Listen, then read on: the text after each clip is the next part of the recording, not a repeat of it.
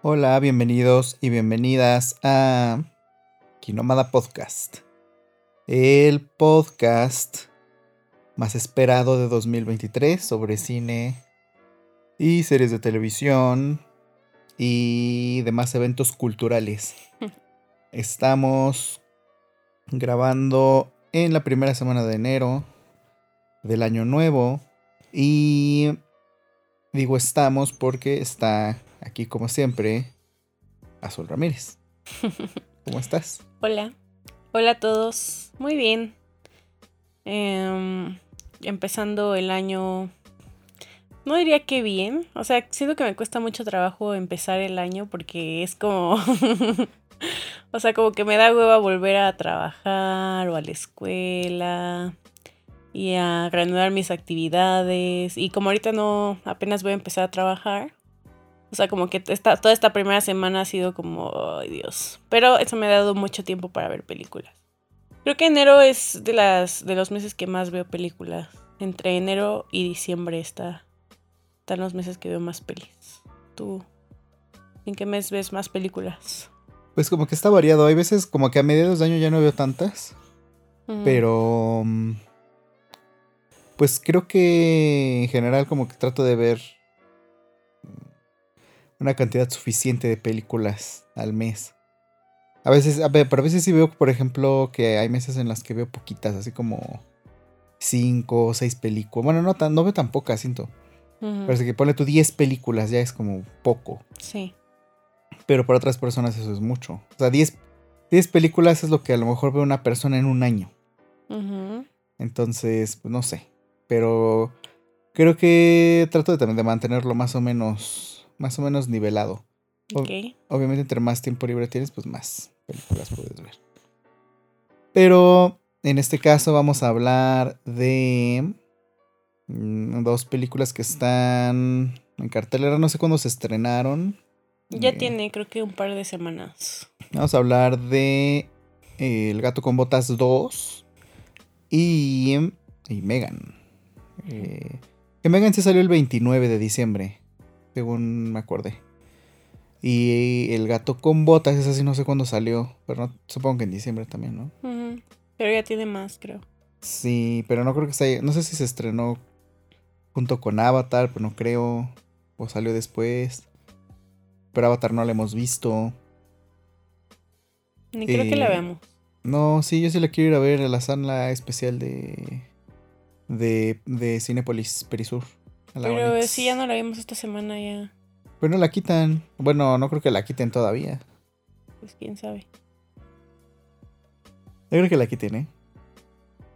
¿eh? yo creo que todavía va a seguir por lo menos un mes, porque en esa, en esa, mm, en esa sala que es, se llama Onyx, hay una pantalla como muy chida, que no, no es una proyección como normalmente es el cine de salas, sino que es como una pantalla, literal, como una pantalla de casa. Que tiene LEDs que emiten la luz, no, no es una pantalla en la que se está proyectando. Em, y según la pantalla, la pantalla está como muy top y muy chida. Y muy cara. Y muy cara, obviamente. Cuesta 250 pesos el boleto. Pero. Eh, y es la única sala de esas que hay en. Creo que en México. No hay otra, ¿eh? Creo que solo está la de Perisur. Y. Y generalmente pues tienen cosas, o sea, muy, muy top. Creo que estuvo, no sé si estuvo Bardo, pero creo que seguramente estuvo Bardo, ahorita está Avatar. Cuando fue el estreno de Top Gun estuvo Top Gun. O sea, no ponen cualquier película tampoco. Cualquier estreno ahí pichurriento. O sea, como que sí ponen algo que tecnológicamente haga valer eh, ir a ver esa pantalla y pagar el dinero y así. Yo nunca he ido, pero tengo muchas ganas de ir. Entonces espero que podamos ir pronto a ver Avatar o si no, pues la que sea. O sea, incluso está más cara que la VIP. La VIP está en 200. Es que aparte, esta sala es como, o sea, la sala Onyx es VIP más el... Ah, sí, es cierto. Ajá, está, de hecho está dentro del conjunto de VIP. En Perisur, ¿verdad? Ajá, en Perisur es la única, la única sala que hay. Y, pero bueno, si vamos, hablamos de esa película, hablaremos de esa película eventualmente. Ojalá que se vayamos. Y aparte creo que vale la pena porque son tres horas. Son tres horas y cuarto de película. En más los comerciales. Ya pone tú que están tres horas y media. Bueno, pues ya desquitas tres horas y media de, de, tu boleto. Sí, sí, sí. porque aparte ahí no puedes entrar gratis porque es VIP. no pueden, en ninguno puedes entrar gratis. ¿De qué hablas? Ay, sí, ¿verdad? Perdón. Eh, eh, bueno, pero vamos a hablar. ¿Qué quieres que hablemos primero de Megan? Eh, pues Megan, porque fue la primera que vimos. Ok, sí. Literalmente fue ah, nuestra primera película del ah, sí 2023. Es cierto. Eh, bueno, vamos a hablar rápidamente de Megan. Bueno, no tan rápidamente. Megan es una película mm, como ciencia ficción diagonal terror. Mm, Em, es la historia de una, digamos, una chica que trabaja en una empresa de juguetes. Y mm, estos juguetes se dedican como a crear, como los juguetes de la siguiente generación, ¿no? Algo que interactúe ya con, con smartphone, demás. Yo la verdad no sé, como, como no estoy rodeado en, mi familia ni en ningún otro lado de, de niños o niñas, no sé exactamente como cuáles son los juguetes que, están de moda. Pues sí, sí, sí, he entrado a jugueterías y veo que hay muñecas y muñecos o hay... Ajá, lo de siempre. Ajá, pero no, no sé si hay un, juguete como, como de moda o, o, qué es exacto. O sea, creo que sí hay mucho de esta, de esta relación con lo digital, ¿no? Con el teléfono y seguramente hay muchos que ni siquiera piden un juguete, a lo mejor piden un iPad o algo así para estar jugando. No, no sé, no, no tengo mucha idea. Pero bueno, esta película sucede en Estados Unidos, obviamente. Entonces crean estos juguetes que son como Furbies y, se emparejan un poco con el, con el, bueno, se emparejan mucho con el teléfono y tú los controlas. O sea, la verdad. es de comer. El concepto me gustó porque hay una aplicación, entonces tú como que alimentas al, al, al mono. Ajá, es como Pou. Pero como si también tuvieras al Pou en físico, ¿no? y hace, hace caquita y así. Ajá, está, está, bueno, está padre el concepto. Ajá. Eh, y, creo que. O sea, creo que es algo que sí podría existir, o no sé si ya existe, pero está padre. Eh, entonces, esta chica trabaja en, un, en esta empresa y ella le encargan hacer el nuevo juguete porque eh, hay competencia y la competencia está dando más barato su, modo, su imitación del, del muñeco que ellos tienen, entonces quieren hacer este nuevo, este nuevo juguete, ¿no? Ella ha estado trabajando más o menos secretamente en una, en una muñeca que tiene una, pues sí, una inteligencia artificial. Y, y esta muñeca está desarrollada, está, sí está mm, programada para que conviva con el niño, con la niña eh, y se vuelva, o sea, incluso más que, o sea, más que un juguete, que sea más mm, como una compañía, ¿no? Eh, alguien con quien pueda platicar, quien le escuche, quien le enseñe cosas incluso, ¿no? Y eso está padre también porque creo que ya esos temas de educación, eh, como que ya estamos llegando a ese momento en el que la educación va, va a transformarse muy cabrón por todo el tema de inteligencia artificial. Entonces ya hay herramientas, por ejemplo, que se están desarrollando y que van muy bien, que desarrollan texto, ¿no? Tú le dices, ¿me puedes escribir una reseña de Titanic, ¿no? Y te la escribe. Obviamente tiene, puede tener inconsistencias o fallas, pero ya es una inteligencia que está funcionando de manera ya muy precisa. Entonces, te puedes preguntar en qué momento ya a lo mejor gente se va a dedicar a escribir, pero ya no va a escribir ella, sino que lo va a mandar a escribir con estas herramientas, ¿no? Entonces, siento que un poco la película alcanza a tocar ese tipo de, de temas, ¿no? Como todo lo que puede significar la inteligencia artificial y, esto además como la tecnología como acompañamiento en pedagógico de un niño o una niña. Eso, eso está padre. Y bueno, todo esto sucede en el contexto de una, de una niña pequeña que sufre un accidente automovilístico al principio de la película y se queda huérfana y resulta que su tía es esta mujer que trabaja en, en la empresa de juguetes. Entonces ahí es donde se desenvuelve todo, ¿no? Em, ¿Quieres empezar a decir algo de Megan? Mm, pues yo sé que odias que diga esto. A ver, a ver, a ver. pero es muy Black Mirror la película. Uy, sí. O sea, Es que. Bueno, sí, sí, sí. O Bueno, sea, sí siento que esta serie. O sea, podría ser un género, ¿sabes? No, a ver, a ver. Es que. Sí, no, sí, no, espera, espera. Es o que. sea, no es solamente eh, ciencia ficción. O sea, es como. El- Es que es ciencia ficción, pero tecnófoba. O sea, mi, mi, mi, o sea, el asunto que yo tengo con Black Mirror es que su enfoque de la tecnología, o sea, es completamente Pues de... esto un poco también es así. Ajá, sí, sí, yo no, no digo que no. O sea, pero sí siento que está un poco más alejado de, de Black Mirror que, por ejemplo, hace poco vimos, ah, la de esta, eh, Don't Worry Darling. Ah, sí. Esa siento que es más, o sea, que sí puedes decir que es un episodio de Black Mirror, pero no, o sea, no es un halago. Para mí, si, alguien me dice eso, siento que no es un halago. O sea, para decirle a, a Don't Worry Darling que es un episodio de episodio de Black, Black Mirror. Uh, o sea, para mí eso es despectivo. No, y, y creo que cuando tú lo dijiste, no lo dijiste como un halago. Entonces, siento que en esta no aplica tanto. O sea, sí entiendo como de, ah, pues es que la tecnología. Pero bueno, continúa. Yo solo quería defender mi, mi visión de, de Black Mirror. Bueno, primero nosotros llegamos a ver Megan y pensamos que iba a ser una película más como de chunga, ¿no? O sea, Ajá. como Chucky. Que hay chunga, pero no tanta. O sea, no es. mm, O sea, no, sí, no es el centro de la película, pues, Ajá. o sea, porque sí hay momentos como que dices, es- ¿esto qué? sí No está manches". cagado. Pero no es el tipo de película, ¿no? Ujú. Entonces, como que un poco sí nos, sí nos sorprendió ese hecho de que, o sea, sí tiene detrás esta crítica, ¿no? Porque al final de cuentas, como que esta muñeca se vuelve la figura, pues no sé si materna de la niña, pero sí esta figura de autoridad, ¿no? O sea, empieza a hacerle más caso a la muñeca que a su tía, que, y su tía como que, pues es que es una, una chava, ¿no? Una Sí, es- es- mujer joven. Tendrá como 30 años, ponle. Ajá, que es exitosa en su trabajo. Entonces, como que un día llega una niña que tiene que cuidar y que ni es suya. Bueno, es de su hermana. Su sobrina. Su sobrina que no ve más que una vez al, al año, ¿no? Porque Ajá. te dicen que la ve, la vieron en Navidad ajá. y le regaló su, su juguete, ¿no? Entonces, un poco está esta parte como. Sí, o sea, como que se le, se le fue impuesta una maternidad, ¿no? Que no, que no debía haber sucedido porque, pues, ella no, no quería tener hijos.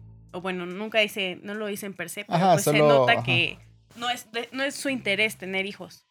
Entonces un poco llega esta niña a romper como con toda su, su vida prácticamente y, y ocupa a Megan este, como para deslindarse un poco de, de esa figura, ¿no? Entonces eso, eso está, está bastante padre porque la niña pues sí empieza a hacerle más caso a la muñeca, la muñeca como que le dice varias cosas, o sea, de lo que te dicen en la película es que la muñeca tiene un usuario primario, ¿no? Que es con el que se conecta desde el minuto uno que la aprendiste y la muñeca tiene que tener la mano de, de su usuario sobre ella.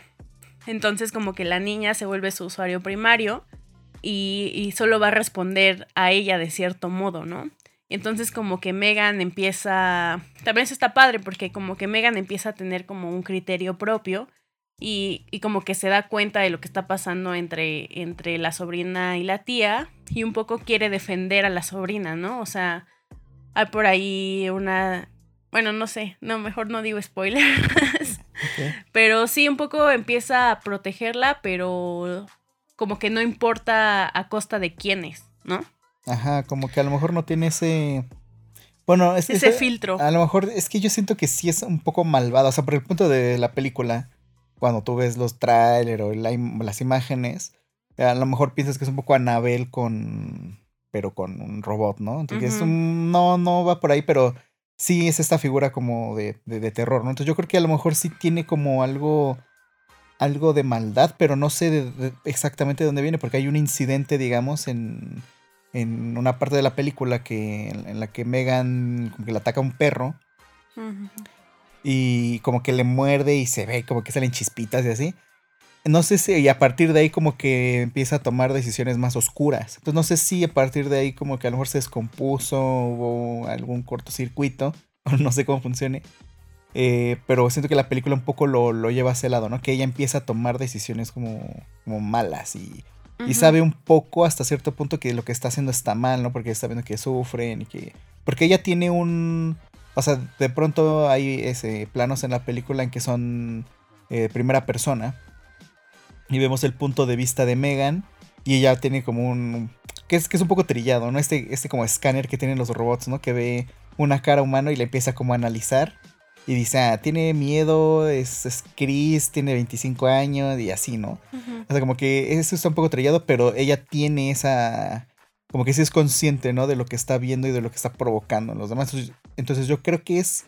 Sí es malvada, sí es un poco malvada. Y es un poco el punto de la película, siento. Pero siento que tiene más que ver con... O sea, como que lo explica la... La tiene en algún momento, ¿no? Porque, porque es un prototipo. O sea, como que está usando el prototipo en su propia sobrina, o sea, ni siquiera está testeado, o sea, como que está testeando a Megan en su sobrina, ¿no? Y como que sí ha llevado muy, muy poco tiempo con ella. Hay por ahí otro robot que también como que nunca fue lo que ella quiso.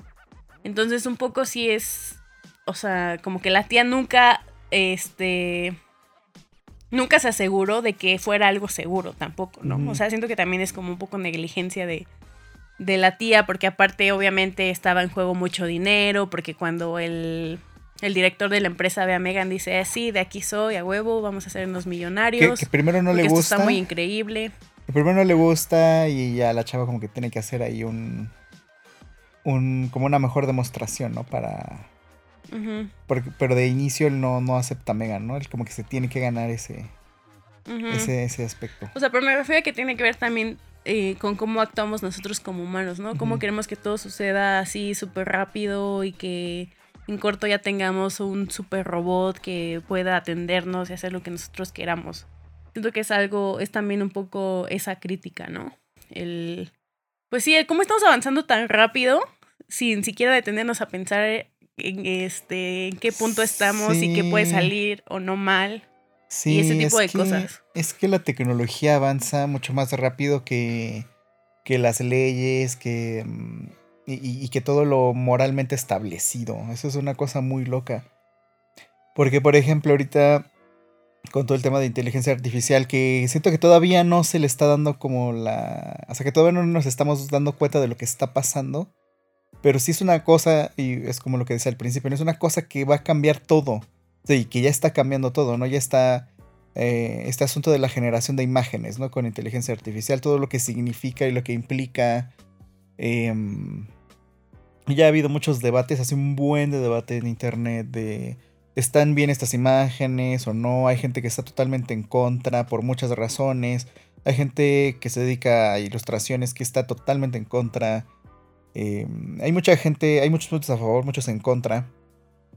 Pero lo que, es complicado es justo encontrar ese, mm, pues, ese punto, este punto medio en el que digas, bueno, es que esto está correcto, esto no. Y eso ahorita está avanzando súper rápido. Ahora imagínate que alguien tiene que legislar eso, o sea, en México, por ejemplo, ¿no? Tú explícales a un señor de 50 años que es diputado, puta, que apenas si a lo mejor sabe usar el WhatsApp, o sea, que medio le sabe el WhatsApp, así, ¿cómo le, cómo va a cómo le vas a explicar lo que significa realmente generar una imagen en inteligencia artificial. Entonces, son cosas que van a avanzar bien rápido. O sea, que en unos cinco años vamos a estar en otro punto totalmente distinto al de ahorita. Entonces, eso va a. O sea, la tecnología siempre avanza y justo ahorita está avanzando mucho más rápido de lo que van a avanzar esto, este, legislar la tecnología o, o, los dilemas morales y éticos, porque son problemas que nunca en la historia habíamos tenido. Entonces, por ejemplo, ahorita que ahí está mucho este tema de la. Esta señora que. que plagió su tesis, ¿no? Em, ¿qué, es, ¿Qué es? ¿Es ministra? Eh, no me acuerdo. No sé exactamente qué es esa señora. La verdad no estoy tan informado, solo me enteré. Bueno, como que todo el mundo se enteró del chisme, ¿no? De que. De que plagió su tesis, que si sí, que si no. Y dices, bueno, ahí te das cuenta que pues, igual nadie lee las tesis, a nadie le importa.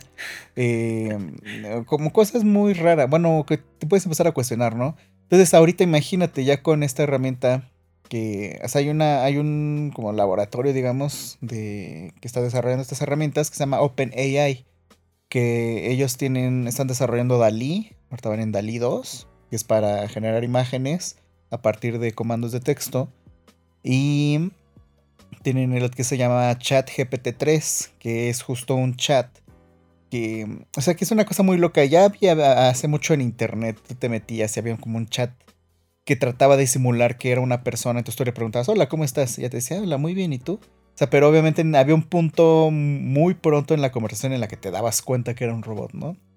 Em, y ya ahorita yo me, yo me he metido a ChatGPT 3 y le preguntas cosas y le dices, oye, ¿me puedes dar un consejo para X cosa? Y sí te da cosas, mm, o sea, sí, mm, súper coherentes, ¿no? No deja de hablar como una, como una herramienta, o sea, como un asistente a lo mejor, pero también tú puedes programarlo para que se, para que se comporte como alguien o para que escriba como alguien. Entonces imagínate ya en algún momento todos van a hacer tareas en inteligencia artificial. Entonces eso es a lo que iba un poco, ¿no? Cómo va a cambiar un poco la metodología de enseñanza cómo es que eh, la, figura de enseñar, todo el, todo el sistema educativo y toda la forma de enseñar, siento que se va a ver desafiada por eso, porque ya todos van a hacer sus tareas con eso y las van a ilustrar a lo mejor con inteligencia artificial y ya no va a haber forma de que te des cuenta si lo copió o no de Wikipedia, si hizo copy-paste de alguna página o si se la copió a su compañero eh, y ya, ya son cosas que, a las que nos vamos a tener que enfrentar muy pronto y que ya están sucediendo, ¿no? Entonces eso va súper más rápido de todo lo que va a, hacer realmente... Mm, o sea, va más rápido de, lo que lo puedes controlar, pues. Entonces eso, eso a mí se me hace muy loco. Y la película sí va un poco por ahí, ¿no? Eh, a mí me gustaría, bueno, sería a lo mejor pedirle demasiado, pero a lo mejor sí esta película se hubiera tomado mucho más en serio. Em, porque no deja de ser una película de terror em, mm, como un poco genérica hasta cierto punto. Sí. Y dices, bueno, a lo mejor sí se hubiera tomado un poco más en serio sus temas y, y todo eso sería así una cosa muy brillante, ¿no? Justo en este momento creo que habría sido una cosa muy chida. No que esté mal ni que tenga que serlo, pero lo pienso y digo, ah, sí hubiera estado padre que, que a lo mejor se tomara un poco más en serio y, habría sido a lo mejor algo más icónico, no sé. Pero, o sea, la película está bien, pero sí creo que a lo mejor pudo haberse tomado más en serio ese, punto, todo ese tema de la tecnología y... Como Black Mirror. No, o sea, Black Mirror justo es eso, justo creo que es más... No, Black Mirror sí se toma mucho en serio, o sea, bueno, en muchos capítulos. No, o sea, es que Black Mirror no es, es, es que es Black Mirror siento que es otro género. Porque siento que este es terror más como terror genérico, pero Black Mirror es como ciencia ficción. Entonces, este... Mm, como drama dentro de la ciencia ficción más bien. Entonces siento que va más aparte. Black Mirror siento que va en serio, pues. Y esta película, mm, como que no, no tanto, pues. Es, es casi como. Mm, no está tan lejana de Chucky. Pero. O sea, no es, no es Chucky, no es el Chucky de de, de, de Chunga, de la nave de Chucky, el hijo de Chucky, que ahí ya es como más este tontería. Siento que es un poco más cercana a la primera Chucky, a la original, que es así, es como todo el tratamiento es una película de terror. Y mm, siento que este va un poco más mm, de esa parte, porque también, por ejemplo, en la, en la de Chucky, eh, la mamá, o sea, el, el, niño no tiene papá, entonces como que el niño se la pasa viendo la tele y quiere este muñeco que está viendo en la tele. Y la mamá ahí medio, o sea, lo tiene que dejar con la niñera. O sea, el niño es un poco, está un poco desatendido. Entonces le dan este muñeco que reemplaza todas esas figuras que él no tiene. Y es este amigo para siempre, ¿no? Que el, mismo muñeco lo dice, ¿no? Yo voy a ser tu amigo para siempre, dame un abrazo. Es como que esta relación de, de tener un objeto, mm, de alguna manera tecnológico, y, y, que sustituya las carencias que tiene el niño, ¿no? siento que un poco mm, Megan va por ahí también. En ese aspecto, siento que es más cercana a eso. Eh, pero y sí, sí, por e, eso mismo que dices, ¿no? Black Mirror sí es de tomárselo en serio. Megan es más cerca a Chucky, siento. como que hay un nivel ahí. Se nivela más o menos. Porque sí se toma, o sea, como que la primera parte de la película sí es como de, ah, no, sí, o sea, como que, o sea, como que todo es real, ¿no? Y todo puede, todo puede pasar, pero ya después como que ya, ya que está Megan ahí y ya que la conoces, sí hay muchas cosas que, están cagadas, ¿no? Y que sí dirías, mm, no lo sé. Entonces eso es como lo que le quita un poco eso que tú dices, o sea, no sé, ya al final como que no están en serio Luego tiene este clásico final de no ha acabado esto. Y así. Sí, sí, ojalá. eh, yo sí vería Megan 2, la verdad. Que, que siento que podría. Que ya podría. Convertirse en ajá. una franquicia. Ajá, ya, pero, pero ya, ya como en. Como que esta es la mejor que vamos a ver, Megan, y ya después las demás no van a estar. No van a estar tan buenas, ¿eh? Eh, pero a mí me gustó mucho. mm, Tiene momentos. O sea, toda esa parte de inteligencia artificial siento que está bien, pero pudo dar para más. Mm, la protagonista, bueno, la chica es este. No, no recuerdo su. Más bien no me sé su nombre. Pero es la que es la novia de, del protagonista de Get Out. Get Out. Es la, esta chica blanca que lle- lleva al protagonista con sus papás y... Que justo ella salió de Black Mirror. Ah, mira. O sea, como que ahí se hizo medio famosa. Mm, ok. No me acuerdo cómo se llama. Alison Williams. Ok, ella es la protagonista de Megan. Pues está... Pues está coherente, ¿no? Supongo. Si sale en Black Mirror y Get Out. Como que era la opción ideal para que saliera en esta película. ¿Y mm, qué más podemos decir de Megan? Tiene Mm, momentos.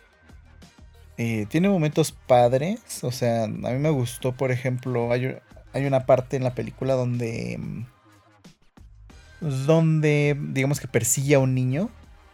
Y. Empieza como a correr como si fuera un animal. eh, la muñeca. Esa parte está muy buena. O sea, como que se me hizo. O sea, como que es justo ese nivel de, de que está inquietante y da miedo. Eh, como en este famoso Valle Inquietante, de que ves una cosa que, que tiene una forma pero reconocible, pero no lo es. Entonces ver esta muñeca que ni siquiera para, o sea, sí parece una niña, pero eh, no deja de ser un muñeco de plástico medio raro. Entonces verla co- corriendo como animal, eso está, eso está padre. O sea, como que sí da, como que sí da en esas zonas del cerebro, ¿no? Que es que como que lo interpretan raro. Y también me gusta cuando mata un personaje al final. eh, pero como que está bailando primero. ah, sí. está bueno. Y otro que me gustó fue cuando. Cuando le canta a la niña. Una. O sea que le como que la va a Ah, arrollar. sí, de Rihanna, ¿no? No, así es de Rihanna. Sí, ¿Pero es la se- de Titán. Ándale, esa. justa. Titanium. Esa, Titán. esa. Ajá. Sí, esa, esa, cuando le canta esa canción es muy cagado.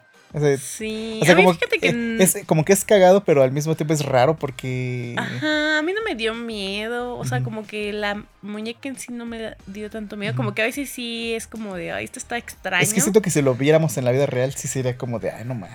Como que Sí. quítalo, ¿no? Pues tal vez. Es como estas muñecas que guardan las abuelas, ¿no? Y que sí se ven como muy reales. Ándale, nada más que se mueven y hablan y se comportan como, como un ser humano. De... Sí. Sí, en la vida real tal vez sí me sacaría mucho de onda. Pero, o sea, no hubo ningún momento en la película que yo dijera, no más, tengo mucho miedo. Sí, no, así". no, no es como muy buena en ese aspecto. O sea, Es como- más inquietante, ¿no? ajá, es, exacto, es como más que la muñeca es inquietante. eh, pero lo mismo puedes decir de Anabel, ¿no? Que está fea y así. Nada más está sentada. Em, eh, pero sí, siento que no, no, no tiene una buena escena de terror. eh, como una buena película. O sea, siento que las buenas películas de terror. Si tienen esos momentos que a lo mejor no te asustas o a lo mejor no te da precisamente mucho miedo. Pero sí son escenas como muy memorables, ¿no? Y creo que las buenas películas de terror tienen eso. Como Get Out, puedes decir varios momentos, ¿no? En, en, los que dices, ah, no más, eso sí está, sí está intenso. O por ejemplo en Nope, ¿no? Comentábamos esta escena, la famosa escena de, de, de los extraterrestres, ¿no? En el granero. Esa, esa escena es muy buena, ¿no? Esta no tiene nada como remotamente... Pues también porque quien dirige, pues quién sabe quién es, ¿no? O sea, es como un random. Bueno, Ajá, sí. ni Es su segunda porque- película, ajá. entonces. Y la primera mm, no la topo. Ajá, como que no nada que ver, ¿no? Entonces, mm, igual como que eso es a lo que me refiero un poco que ojalá fuera una mejor película que se tomara más en serio, que fuera un mejor producto en general. Porque no tiene esos, no tiene un momento memorable. O sea, yo creo que Chucky 1, sí dices, ah, mira, tiene el momento en el que ves los piecitos de Chucky, ¿no? Y, y cómo le da el martillazo a la, A la niña. a la niñera y sale expulsada, ¿no? Que es muy cagado ya cuando lo ves. Pero no, esta no tiene un momento. O sea, a mí me gusta cuando está corriendo, cuando está bailando. Pero no. Cuando está bailando, tal vez puede ser. Podría ser ese momento, pero. pero no, no tiene un. Una escena de terror chida como. Como por ejemplo, dices, piensas en el conjuro. Yo, tengo muy presente el conjuro. Y a mí no me encanta el conjuro ni nada, pero dices, ah, tiene buenos momentos, ¿no? Hay un momento en que juegan con, con aplausos. Uf, esa es una gran escena. Esta no, no, no tiene ese nivel como de, de terror, es más a veces de acción, ¿no? Hasta el final incluso. Tiene ahí un momento en el que, eh, bueno, Anabel iba a decir, Megan se pelea con un robot. dices, bueno, eso ya es más como de terror, ¿no? Ya como la parte así, como que eso ya es como, como que es más eh, acción que otra cosa. Mm. Eh, pero pues al final no puedes evitarlo, pues es una película hollywoodense que tiene es de terror y quiere recaudar mucho en taquilla. No sé cómo le habría ido en taquilla. Eh, porque pues, pues yo creo que bien. apenas lleva una semana. A ver, te voy a meter a Canacine. Eh, es que ahí está la taquilla. es como la única forma que tenemos de verla. Eh, ¿Cómo se llama? Estoy mm. segura que le fue muy bien. Bueno, Ay, que no recuerdo si había mucha gente en la sala, creo que no. No, no había tanta, había pero. como unas 20 personas. Ajá, también. Pero también era primero de enero. Era uno de enero, no era una plaza precisamente muy concurrida tampoco. Em, a lo mejor no era. No, ah, mira, está en el número 3 de la taquilla. En el número 1, obviamente, está Avatar. ¿Y en el 2? Que lleva 718 millones de pesos. En el 2 está Gato con Botas, que lleva 132 millones. Y en el tercero está Megan, que pues esta es su primera semana, lleva 33 millones de pesos acumulados. Está bien. Ajá, porque también no creo tampoco que sea una película eh, low cost. O sea, sí se ve que tiene como ahí su chiste. Sobre todo por el tema de la muñeca, ¿no? O sea, al final de cuentas es una mona que se mueve. Y pues sí debieron, no sé cómo se habrá hecho y con efectos prácticos. Sí se ve como efectos prácticos, no se ve digital. Se ve de efectos prácticos, también se ve que la mayoría de las veces la, la, muñeca es una niña de de veras. Y ya la ves de espaldas o así. Em, y ya, pero sí, sí se ve que hay, o sea, que sí tiene su, su costo, ¿no? Sí, porque tampoco eh. se ve chafa. O sea, como que yo temía eso también, como que la muñeca se viera como ahí medio chafa, pero sí o sea, justo creo que ahí radica como esta, este tema de la inquietud que te, que te causa, ¿no? Porque sí se ve como una persona, bueno, como una niña. Ajá. Y a la vez como una muñeca. Así está como. Eh, estoy buscando a ver si puedo conseguir el dato de cuánto costó. Pues costó 12 millones de dólares. Que no es tanto, tampoco es tan poquito. Y eh, pues lleva... Se estrenó en... Ah, no, mira. Se, se acaba de estrenar. Se estrena mañana, de hecho. Se estrena el 6 de enero. En Estados Unidos. Ajá. Se estrenó el 7 de diciembre en Los Ángeles nada más. Dice 6 de enero en Estados Unidos. Y simplemente como de estos estrenos lleva 4 millones de dólares. Entonces falta que se estrene en grande en Estados Unidos. Y ya, yo creo que los recupera. Pero... Pues está bien, está bien, está, tiene sus cosas. Está decente. Está, está bien, está divertida. como que sí vale la pena ir a verla. Mm, sí. ¿Tú algo más? No sé si algo se nos está pasando. Mm. Eh, algo que no te gustara, así que esto estuvo chafa. Mm, pues no, ¿eh? O sea, como que todo está ahí más o menos. O sea, no hay nada que diga, ay, no, qué hueva. Como sí pasó con la otra que vamos a hablar, que también es de terror. ¿Cuál? Pues la de Skin. ¿Cómo se llama? Ah, Skinamaring. Ah, es que no la mencionamos al principio, creo que no vamos a hablar de ella. Sí. Em, bueno, eh, pues, suficiente Megan. No sé si quieres hablar de esa primero, ya que estamos en pues ya la que la de terror. No, pues sí, para hablar de Gato Combates al final. Ajá. Eh, Skinamarin, que es una película de 2022 también, es de terror. Bueno, no sé si es de 2022 o... Es de 2022. No, no sé Solo que no se ha estrenado. No, no, no, no entiendo como cuál es el origen de esa película o de dónde salió.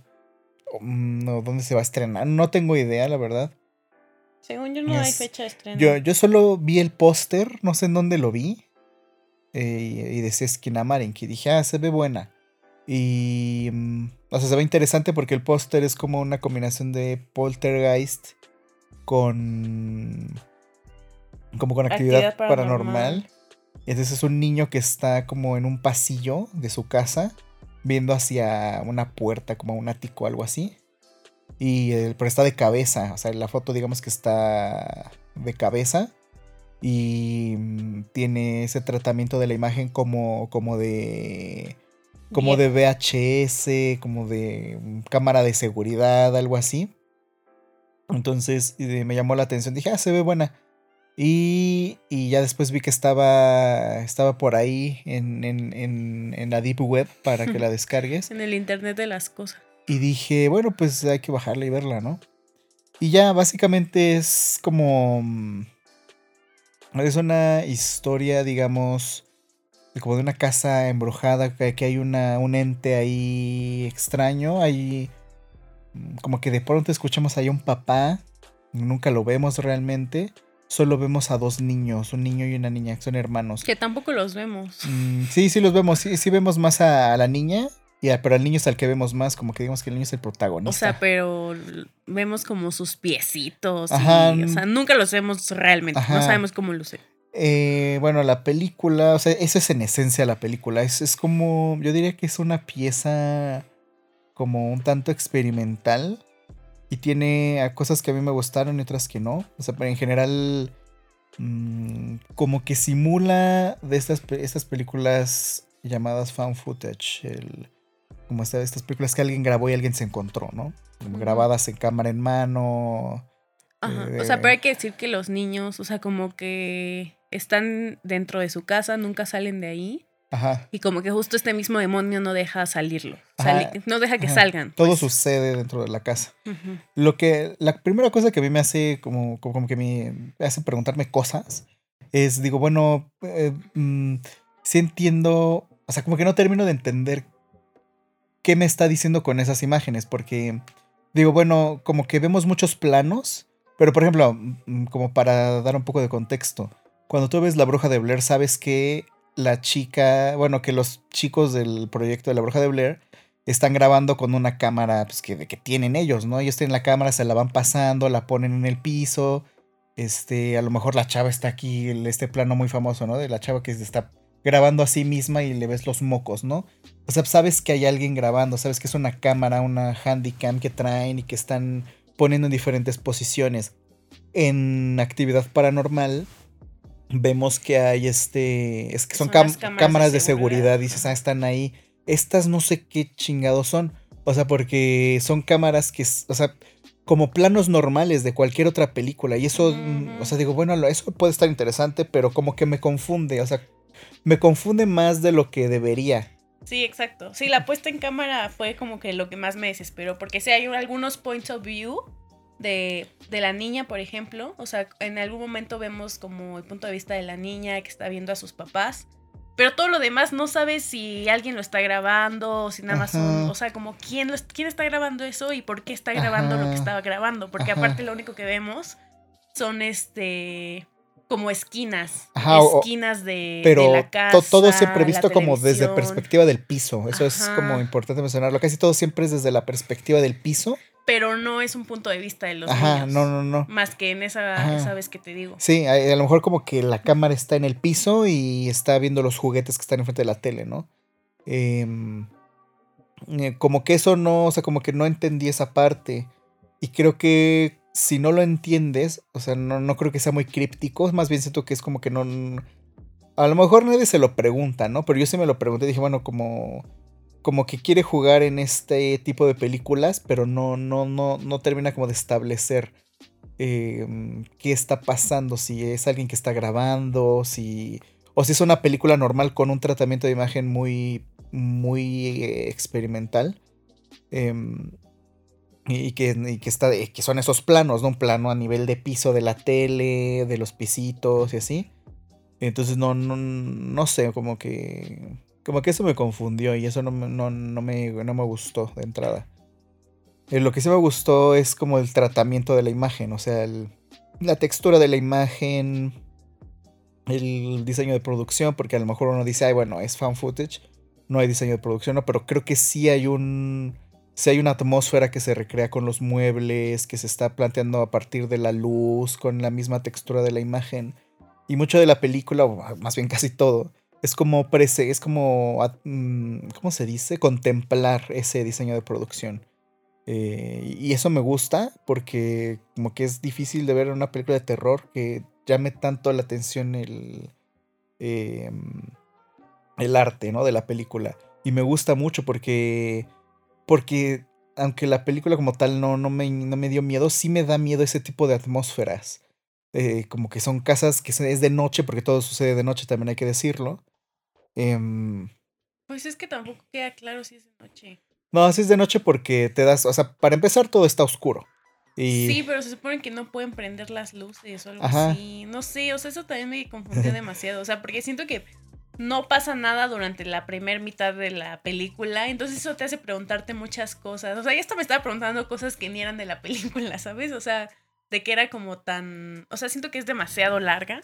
Sí, es muy larga. ¿Y eso que dura hora y media? Dura hora cuarenta, o sea, debería, debería durar yo siento una hora, o sea, sí, si durara una hora... repite demasiado los planos, o sea, tarda mucho, tardas, tardas mucho en saber qué es lo que está pasando, o sea, porque como que al demonio lo, lo encuentras, no sé, como a las 40 minutos de que empieza la película y mientras tanto estás viendo puros planos fijos de la tele, del sofá, de la esquina, de la puerta tiene por ahí unas secuencias. Ah, porque se supone que el demonio como que los va encerrando, ¿no? Ajá. En, en, en la sala. O sea, como que de repente ya no pueden pasar a otro cuarto porque se desapareció la puerta. Pero te ah, enseñan cómo desaparece la puerta y está muy cagado cómo desaparece y el ruidito que hace cuando desaparece. Ajá. O sea, ese tipo de cosas. O sea, o sea, me estaba preguntando más cosas como de por qué está pasando esto que realmente estaba viendo la película. No, a mí sí me gustó mucho la atmósfera porque sí, es, creo que sí es de noche. Em, y me gustan mucho esos, esos juegos de sombras o por ejemplo la luz que emite la tele. Em, y que es una tele que está como transmitiendo una caricatura.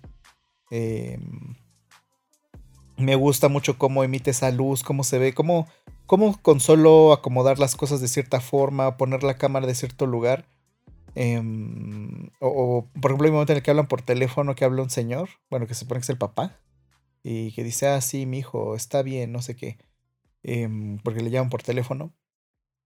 Eh, esa parte, o sea, eso, eso me gusta mucho, como el tratamiento que tiene y esa atmósfera que logra recrear, eso creo que lo hace muy bien. Está, está padre, uno diría, bueno, pues es que ah, pusieron la cámara ahí, ¿no? Pero pues sabe uno que no es así, ¿no? Que que sí hay que tener cierto esfuerzo para recrear esa atmósfera. Em, y eso fue lo que me gustó de la película. O sea, como que eso es lo, único que digo, ah, pues mira, esto bueno. Sí creo que es muy larga para lo que es. O sea, yo creo que de estas películas no pueden darse como el lujo de durar más. Sobre todo si no vas a... Si no vas a hacer que sucedan muchas cosas, yo no creo que en el cine deba pasar. que sea obligatorio que pasen mil cosas y demás. Digo, bueno, también muchas veces es bueno ver, simplemente observar, ¿no? Lo que está pasando, o observar los sitios. Pero sí siento que dura, que es excesivo lo que dura. Debería durar una hora. Una hora estaría bien. Como que condenses todo eso en una hora está más que suficiente. Eh, me gusta también la última escena donde vemos como una cara en... Como que eso está padre, porque digo, ah, justo yo estoy como, justo estaba pensando en que como yo he estado usando inteligencia artificial desde como mediados del año pasado, em, estaba pensando yo como en, esta, en estas caras o, en imágenes que, que, fueran inquietantes, pero que fueran generadas a partir de como de estática de televisión o ruido y así, que se vieran caras que no son caras o que apenas se vislumbra que es una cara, pero tú lo identificas y te da miedo. Entonces me gustó mucho ese final, porque es como justo el tipo de imágenes que yo estaba queriendo como hacer. Ajá. Y ese, está padre. El, en el final me gusta, o sea, me gusta ese plano final porque sí, como que sí da miedo. Mm. Justo estaba pensando, o sea, porque como que en la noche no podía dormir, no por la película, sino porque tengo insomnio. Entonces dije, a ver, voy a pensar en la película, a ver si me da miedo. y sí me dio miedo, pero era más justo eso, la atmósfera que la película per se. O sea, hay dos secuencias que sí me gustaron mucho, una esa que mencionas al final y una donde el, es justo el, el, punto de vista de la niña que sube al cuarto de sus papás y como que los dos están, como que sus papás se los llevó el diablo desde un inicio. Sí, sí, sí, nunca están, nunca los ves. Nunca está, entonces como que se los llevó y los dejaron solos a los niños ahí con el demonio. Entonces sube la niña y como que los papás están sentados uno al otro lado de la, de la cama, pero no les ves las caras. Y como que hablan con la niña, pero te das cuenta que no son ellos los que, los que le están hablando, sino que es el demonio, ¿no? Entonces como que la niña, o sea, como que su papá le habla y le dice, eh, ve debajo de la cama. Entonces vemos cómo se asoma debajo de la cama y tú estás ahí esperando a que te salga así el, el jump scare, pero no pasa. Eso estuvo chido. Y luego cómo voltea a ver a la mamá, que el papá desaparece. O sea, creo que esa secuencia me parece muy buena. Y justo al final de la, en la cara, y no nada más por la cara, sino porque el, niño está hablando con ah, el demonio. Entonces algo que sí me gustó de la película, por ejemplo, es que me hizo preguntarme como de dónde viene el miedo, o sea, cuando eres niño. Porque, o sea, como que no tendrías por qué tener miedo cuando eres niño si no sabes que hay mal, ¿no? O sea, mal en la vida. Maldad, pues. Entonces, ¿cómo como niños, pues empezamos a distinguir entre lo bueno y lo malo? Porque al final los niños no saben que él es malo, que el malo es malo. O sea, incluso hasta le hacen preguntas y le dicen, ¿quién eres tú? ¿Por qué estás aquí? Y como que el niño les, los niños le responden al malo porque no saben que es malo.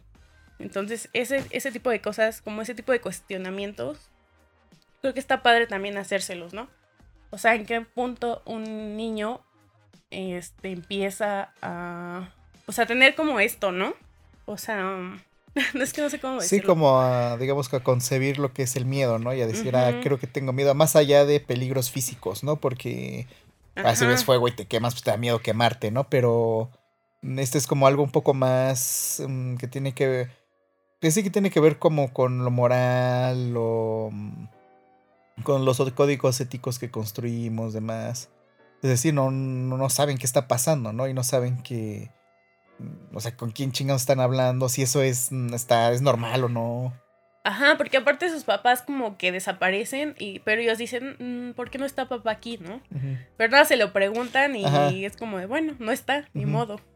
Sí, sí, y como que se quedan solitos. Y ya es cuando llega el demonio y les empieza a hablar, a decirles que hagan cosas. Y, ellos lo, lo hacen porque, o sea, les dice, por ejemplo, bajen al sótano. Y obviamente tú como adulto te, o sea, estás en medio de la oscuridad y te, dije, te dicen baja al sótano y obviamente no vas a ir. Pero los niños van porque no tienen como esta percepción, ¿no? Entonces me parece como muy interesante también de la película. Sí, no, mm, habría que preguntarse a lo mejor por qué se llama Skinamarin. Eh, no, no sé cómo a qué haga alusión el texto, si eso signifique algo. A mí me gustó mucho el título porque pues dije, ah, pues como que es una palabra que no existe y suena padre, o sea, es una buena palabra, es un buen título de una película de terror. Pero sí me gustaría saber por qué se llama así o qué significa. Eh, y no sé, eh, de este tipo de películas, la verdad. Mm, es que siento que cuando uno, cuando tú la ves y cuando ves el póster, sí, sí se vende un poco como, como un fan footage. Pero mm, no sé si lo sea y a lo mejor por, por eso me generó esa pregunta de, bueno, estas cámaras qué. Em, pero a mí se me hace, se me hace algo que se agotó desde La Bruja de Blair. O sea, salió La Bruja de Blair Siento que estaba muy bien, o sea que es una muy buena película. Eh, y luego sale Actividad Paranormal, que no creo que sean precisamente increíbles, pero a mí me gustan mucho, la verdad. Em, luego sale Rec, que Rec es española, es muy buena. Em, y yo creo que ahí ya como que eso era todo lo que podía dar, pero después siguieron saliendo y saliendo películas de ese estilo.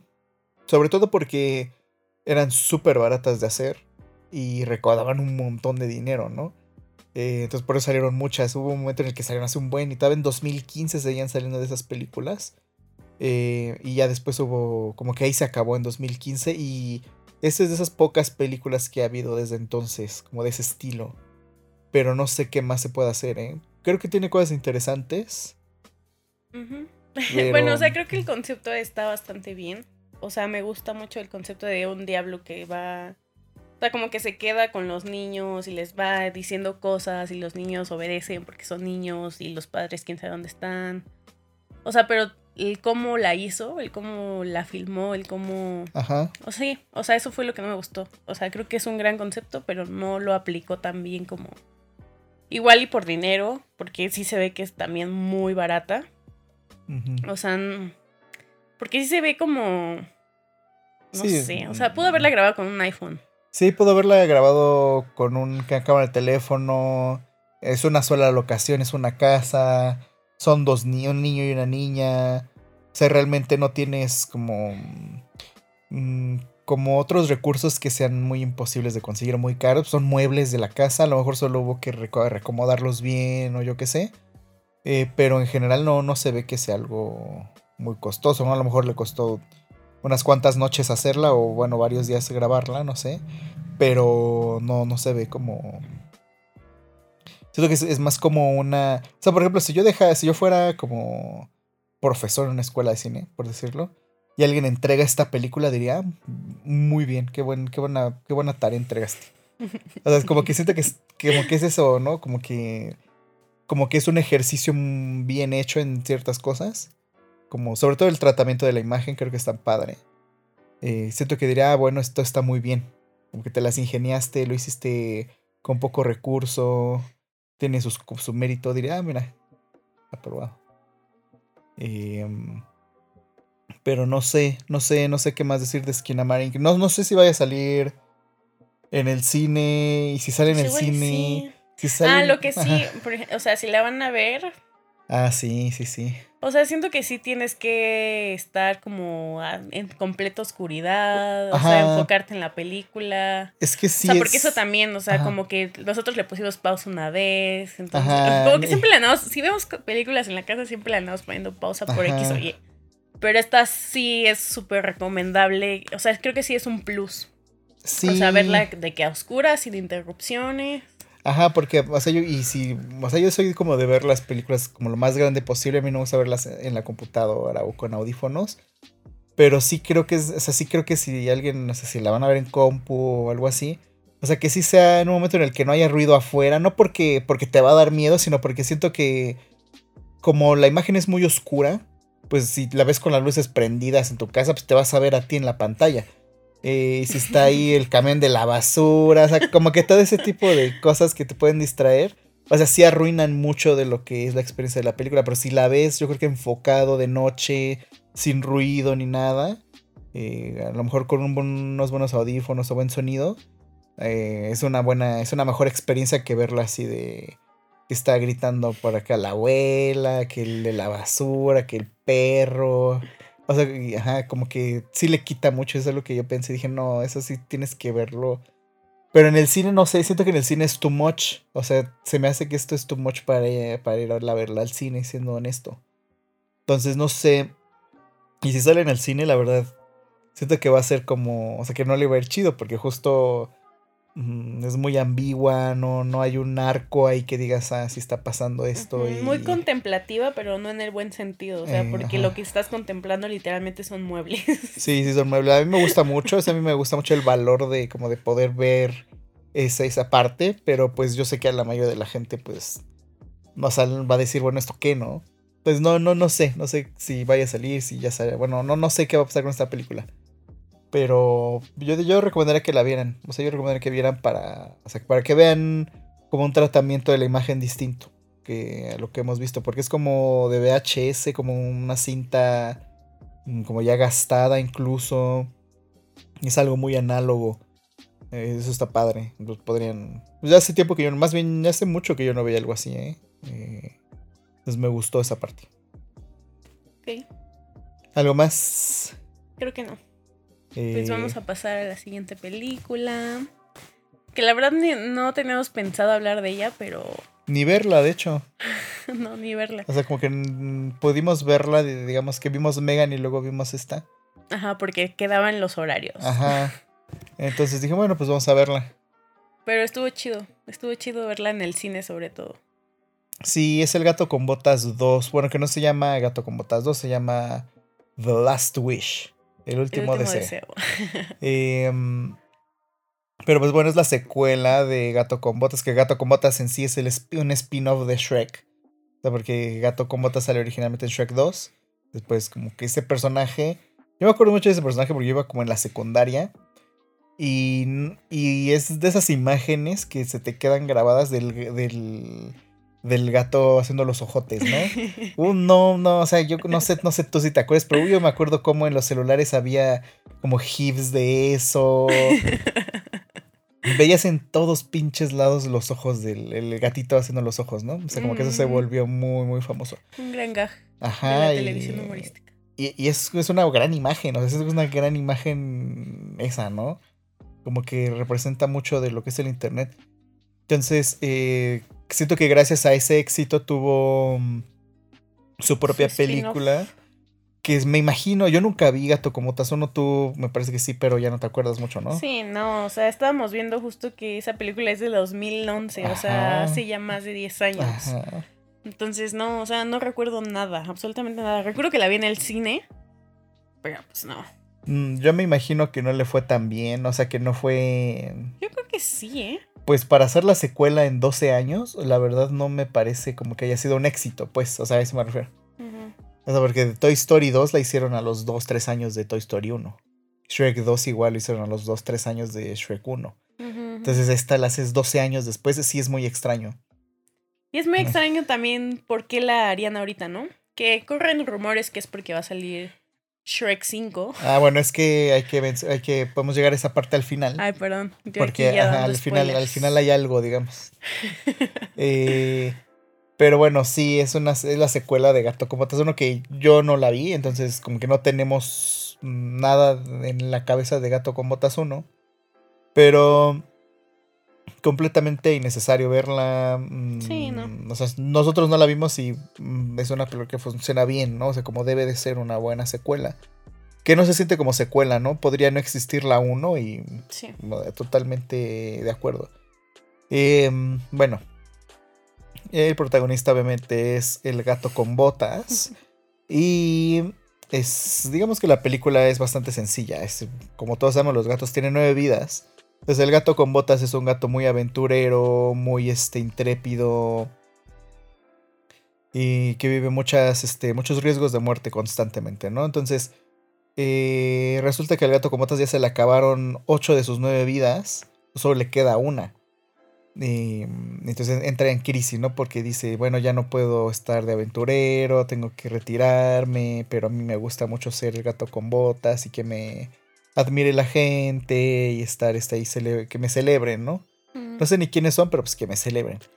Em, entonces, entra en esta crisis existencial.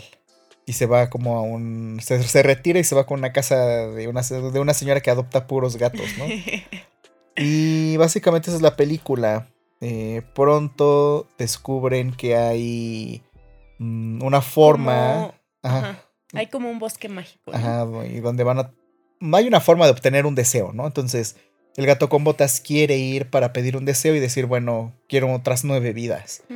Em, y hay... Y bueno, de eso se trata la película, esencialmente, ¿no? Hay bastantes personajes, creo.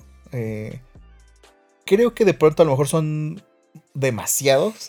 De pronto digo, bueno, a lo mejor no era necesario que fueran tantos. Eh, pero sí, está... Que es Recitos de Oro y los, Y tres ojos. ositos. O sea que está chido porque sí siento que retoma, o sea, no, no sé cómo haya sido la primera gato con botas, pero siento que esta sí retoma mucho de lo que es Shrek, ¿no? Que cuando veías Shrek 1 salían este lobo feroz, Caperucita, Pinocho, los ratoncitos estos ciegos, los cochinitos, o sea, que salen todos estos animales de cuentos de hadas, ¿no? Eh, aquí sale el este mm, los osos y Rapunzel, no, no, ¿cómo se llama? Recitos de oro. Eh, sale también una gatita que es Kitty de patitas suaves. Eh, Que ella creo que sí salía en la primera. Ah, sí, vi el póster y está en la primera. Entonces no sé si si sí es directamente continuación o no. Eh, porque hay sucesos que, que ellos han tenido, el gato con botas y la gatita, y los mencionan y dicen, no, es que pasó esto, como que su, su relación está un poco fracturada, digamos, ¿no? Y ya vas descubriendo por qué. No sé si la primera película vaya como por ahí. Y mm, hay un perrito, que es mi personaje favorito, el perrito.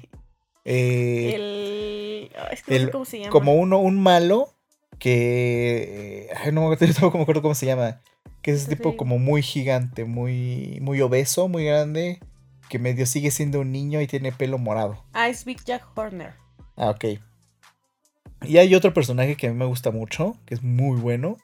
El, el lobo, que es la, que es la muerte. Eh, y ya todos estos personajes eh, como que la, se juntan y ahí hay una trama pues bastante, bastante compleja entre todos estos personajes porque... Todos quieren obtener la estrella y el deseo. Exactamente. Y cada quien quiere su deseo muy distinto al otro. Y vas conociendo como los deseos de los demás y por qué lo quieren y como que su historia, ¿no? Ajá. Em, yo lo primero que mencionaría es la animación, que es muy top, está muy buena. Estoy seguro de que la primera no tiene nada que ver con esto a nivel visual. Me imagino yo, no, no sé porque no la vi, pero me imagino que ha de ser más como, como Shrek, o sea, como Shrek normal, ¿no? Eh, esta es más como Spider-Man Into the Spider-Verse. O sea, si ya vieron esa película, sabrán que es una una animación que va más allá, que no, que no va al hiperrealismo, sino todo lo contrario, se trata de, de ser como más caricaturesco. Entonces sí hay muchos momentos de la, de la película que son así, bueno, en general toda la animación es así. Eh, no al extremo de Spider-Man, de que todo así explotaba y eran vidrios y, todo parecía un cómic, tampoco es así. Por eso tiene muchos momentos muy similares y en general todo el tratamiento de la imagen es así. Eh, como esa película. ¿no? no sé cómo llamar ese estilo de animación porque no existía hasta hace poco. Mm. Eh, pero de hecho sí llamaron a gente de, de Spider-Man para trabajar en esta película. Entonces eso es un buen dato. Porque es evidente, ¿no? Lo notas así, dices, aquí se ve la influencia de está dejando esa película. Y eh, eso yo creo que es lo que, o sea, visualmente es lo que más me gustó, ¿no? Que es un estilo de animación distinto, que es lo que hablábamos también en el episodio pasado cuando hablé de Turning Red, que decías que Turning Red tiene mm, como más animación como de esa parte de Asia, como más de anime, que tiene cosas más interesantes que no hacía Pixar. Siento que ya Pixar tiene como que pensar en cómo van a hacer su... O sea, porque ya siento que ya se empieza a ver repetitivo, nada más se ven más texturas en, en, en sus películas, entonces creo que ya en algún momento van a pues volver. Mm, van a hacer otra cosa. van volver a, sus orígenes. Van a tener que hacer algo distinto. Entonces, eh, me gusta mucho esa parte de la animación de, de, de Gato con Botas 2. O sea, si, si gana Oscar a Mejor Animación, la verdad yo no me... Yo no me preocuparía. Yo diría, pues, qué bueno. Me sentiría, me sentiría feliz. Que sí, es muy increíble. Em, yo, por ejemplo, no vi Spider-Man Into Spider-Verse en el, en ah, el cine. Entonces, como que en su momento, como que no me gustó tanto, ¿sabes? Porque la vi en mi casa. Pero como que ahora entiendo un poco eh, como el furor por esa película. Porque ver esta en el cine, o sea, como que sí es muy impactante. O sea, como que ya estamos, justo ya estamos tan acostumbrados a estas animaciones. Por ejemplo, Buzz Lightyear, o sea, como que sí es muy impresionante ver como todos estos colores, estas texturas en pantalla grande. O sea, entonces como que sí agradezco poder haber, poder haberla visto, poder, bueno, haberla visto en el, en el cine. O sea, creo que sí es como un super plus. Y me hubiera gustado ver Spider-Man en el cine. Que sí salió, ¿no? En sí, sí, no, sí, sí, pero yo sí. No, yo la vi, fui muy feliz y ya va a salir la 2 este año, entonces... Ah, bueno. voy a poder ver la 2. Sí, sí, no, la 1 es que es la... Ojalá un día podamos hablar de esa película, pero es que la 1 es muy buena, eh, por aparte es una gran película, como de una... Aparte de ser una gran película, es una gran película de Spider-Man. Justo cuando ya hay, ya ha habido varias, varias películas de Spider-Man y, y, y justo aunque salió antes de No Way Home, como que puede sumar No Way Home y todas esas películas de Spider-Man como que no le ganan a esta. Es una gran forma de abordar al personaje. Y aparte es una forma distinta de ver a Spider-Man, porque ya lo hemos visto tanto y la película es tan consciente de que hemos visto tanto a Spider-Man que, que, sabe por dónde ir. es una gran película de Spider-Man además, pero ya será tema... Ya será tema de, otra, de, otro episodio. Cuando salga la 2 hablamos de... Ándale. Ajá. Eh, pero bueno, sí, en este caso, sí es 100% ese tipo de animación y muy bueno, la verdad. ¿eh? a mí me gustó muchísimo. Em, aparte también eh, me gustó la película como tal. Creo que es una gran película. Em, porque esencialmente siento que va, por lo menos la trama del gato con botas, mm, sobre la muerte, ¿no? porque pues, los gatos tienen nueve vidas y él se le acaba noche, entra en crisis y quiere quiere recuperar esas vidas para poder seguir siendo quien es, ¿no? Mm, eh, para seguir siendo esta leyenda del gato con botas. Estamos hablando un poco también de que... Mm, o sea, como que fue un poco inevitable no pensar en Pinocho, ¿no? De Guillermo del Toro. Eh, que, Por los temas. Ajá, sí, sí. Bueno, y porque aparte son animación. O sea, son dos que a lo mejor están nominadas las dos incluso a, a mejor animación. No, no me sorprendería. Eh, pero yo estoy casi seguro de que va a ganar, que van a nominar Turning Red y va a ganar Turning Red. Pero, o sea, ¿crees que.? Ah, no, pero Turning Red no la pueden nominar, ¿no? ¿Por qué? Pues porque no se estrenan en salas de cine. O sea, si, si nominan la de voz y gana esa de voz, voy a decir, no manches, qué asco. Pero yo no creo que le ganen a Pinocho. O sea, creo que Pinocho sí tuvo. O sea, no porque sea mejor que esta, sino porque sí tuvo demasiado furor, ¿no? O sea, como que la gente de verdad la amó así demasiado. Siento que la gente que le gustó mucho fue la gente de México. ¿Sí? Ajá, siento que a nosotros, bueno, digo nosotros porque somos mexicanos, siento que a nosotros nos gustó mucho, o sea, que, fue como... Como que gustó mucho aquí porque aquí nos gusta más el melodrama. Eh, pero siento que no, no es una película tan gringa, pues, o sea, como que no no creo que allá la gente haya estado llorando después de ver Pinocho. O no, no sé, no, no, creo que haya sido una cosa tan escandalosa como lo es aquí. Porque pues aquí conocemos a Guillermo y todo el mundo lo quiere. Em, pero eso, o sea, siento que. Yo sí siento que puede ganar. O sea, porque siempre gana Disney. Pero no me gustaría que ganara vos. No, no sí es muy inferior a esta ¿eh? película. No, no, no, vos es, o sea, técnicamente puede ser puede que su despliegue tecnológico sea mayor y mejor de alguna forma, si quieres decirlo así. Pero no, eh, yo creo que ojalá que no, ojalá que no. No sé qué otras vayan a nominar por ah, creo que la de una que no vimos de dos, bueno, que no hemos visto que se llama Marcel, ah, claro. Eh, que esa es de animación, ¿no? Sí. Esa seguramente la nominan. Eh, no sé cuál va. No sé, ajá, sí hay que verla. Justo alguien de los podescuchas puso que estaba en su top de películas del año, pero no la hemos visto. Y la he visto en varios tops, ¿eh? Entonces eh, estaría bueno verla. Pero esa es de qué, o qué? ¿De qué, ¿De qué estudio? no sé, no creo que no es de un estudio tan grande, pues. Ok. Eh, pero bueno, volviendo a Gato con Botas, eh, más allá de, de, del tema de animación, tiene estos temas de, de la muerte, ¿no? Como, por ejemplo, en Pinocho. Bueno, es que a mí se me hizo. O sea, a mí esta me conmovió más. O sea, más bien esta sí me conmovió que Pinocho. O sea, Pinocho como que dije, o sea, no me disgustó, pero no, no fue para mí una cosa así encantadora. Eh, diga, ay, cómo la gocé y cómo lloré. Pero esta me pareció más. Sí, sí es esta película un poco más Mm, ¿Cómo decirlo? O sea, sí siento que tiene un poco más sabor como a... Como de encanto. Mm, tiene mm. más encanto porque, o sea, ya hablábamos que Pinocho hasta nos cayó mal, ¿no? Ah, bueno. O sea, el niño. Y aquí como que justo la animación te ayuda a que... O sea, amas al gato con botas porque aparte está bien bonito. O sea, la animación está muy bella. O sea, quieres abrazarlo y tener un peluche del gato con botas contigo. Y, no nada más de él, como que todos los personajes, ¿no? O sea, como que todos te caen bien. Aunque sean malos. Sí, sí, todos tienen su gracia. Es que siento que. Mmm, no sé, Pinocho sí tiene como. Como un aura un poco. No, no sé cómo. No, sé cómo ponerlo en palabras. A lo mejor un poco un aura más como que un tufo a intelectual. Así como que. No, no sé, como que tiene esa aura muy.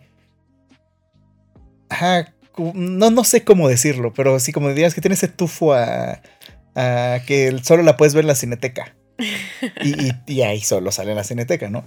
Eh, esta sí iba a decir que se siente un poco más. No, no, no quiero decir, no, no quiero que suene despectivo. Pero sí siento que es un poco más, un poco chatarresco, digamos, como. Mm, como que. Eh, Pinocho está como en el art house. Esta es más como. como otra cosa. Como que Pinocho es un poco más la la, la, la, finura de la comida, digamos, de la comida gourmet, un poco más cercano a eso que esta, que esta está un poco más cerca como del fast food, digamos.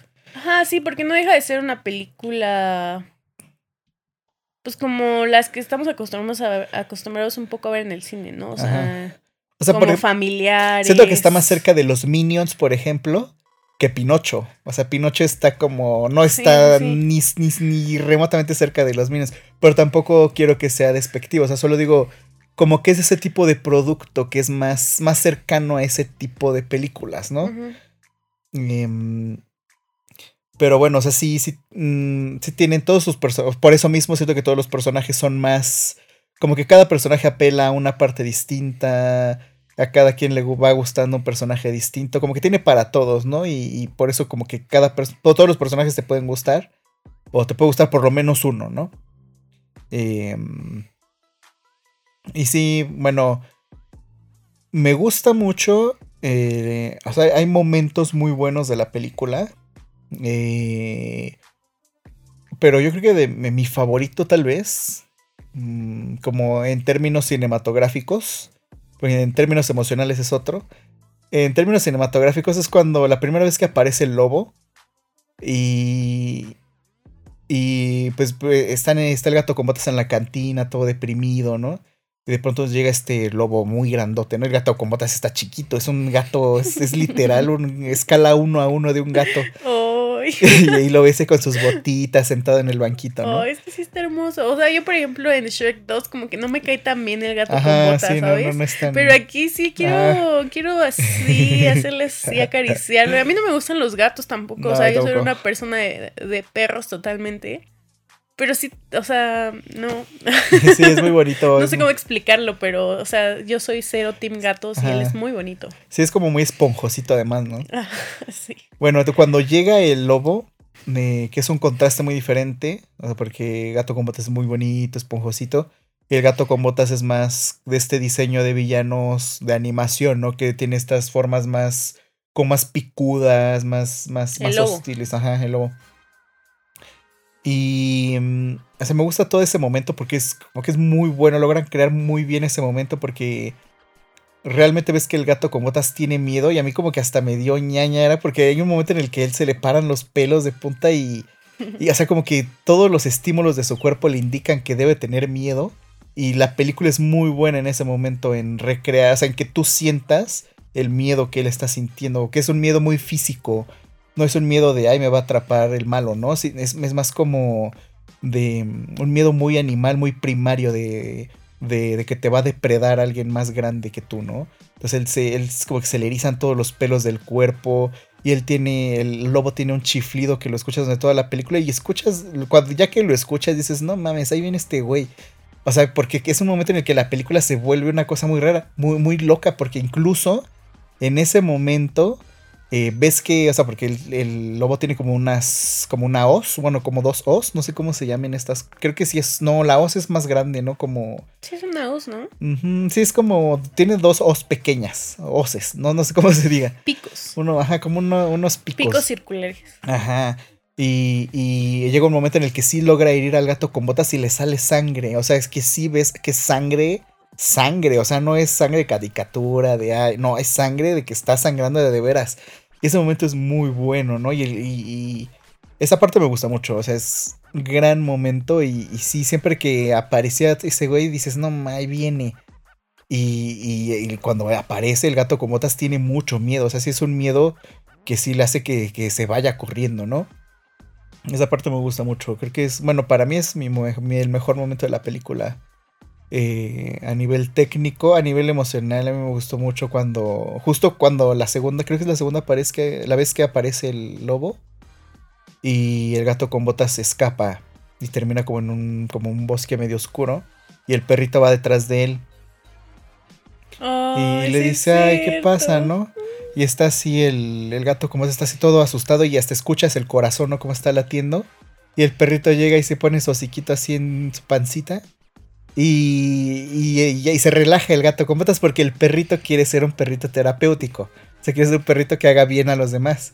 Entonces ese momento fue así muy, muy bonito cuando, cuando le pone su cabecita y empieza ahí a como y se queda quietecito, ¿no? Y, el gato con botas se relaja y, se siente tranquilo por primera vez, ¿no? Como que ayudó, el perrito le ayudó a que se sintiera bien.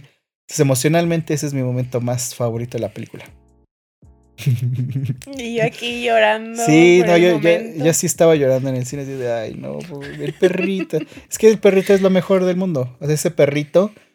Eh, es que aparte, como que. Pero es muy cagado como te lo presentan, Al perrito. En la, en la casa de los gatos. Ajá, porque es un perrito que se está haciendo pasar por gato para que le den comida. y para que lo adopten. Ajá, porque como. Es como un poco el burro, ¿no? Ándale, ajá. De, de Shrek. O sea, como que al principio es, o sea, para Kitty y para gato, como que es muy irritable, ¿no? Porque pues aparte son gatos y un perro, ¿no? Sí, sí, sí. Entonces sí juega un poco ese rol, pero luego como que lo vas queriendo también a, perrito. Oh, es que perrito es lo mejor. Y luego su historia es muy triste porque lo abandonaron. Y lo tiraron al río. Lo tiraron al río, pero él no se pero lo toma mal. Pero a él le parece gracioso. Ajá, no, se lo toma mal, Porque al final de cuentas así son los perritos. Ajá. Pobrecito. Y, y es muy chistoso porque eh, como que la película siempre establece que el o sea, como que los perritos son como más seres de bien, ¿no?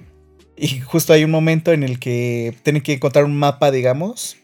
Y este mapa, como que cada quien le pone la mano te indica el camino, ¿no? Ah, para llegar a la, la, estrella del deseo. Entonces cuando llega, cuando lo toca el gato con botas, es así un camino de de sufrimiento, de sufrimiento y espinas y lava. igual con la gatita, ¿no? Pero cuando el perrito pone su patita, eh, en ese momento ese es este el Valle de la Calma, ¿no? Y tienen que ir a acariciar flores.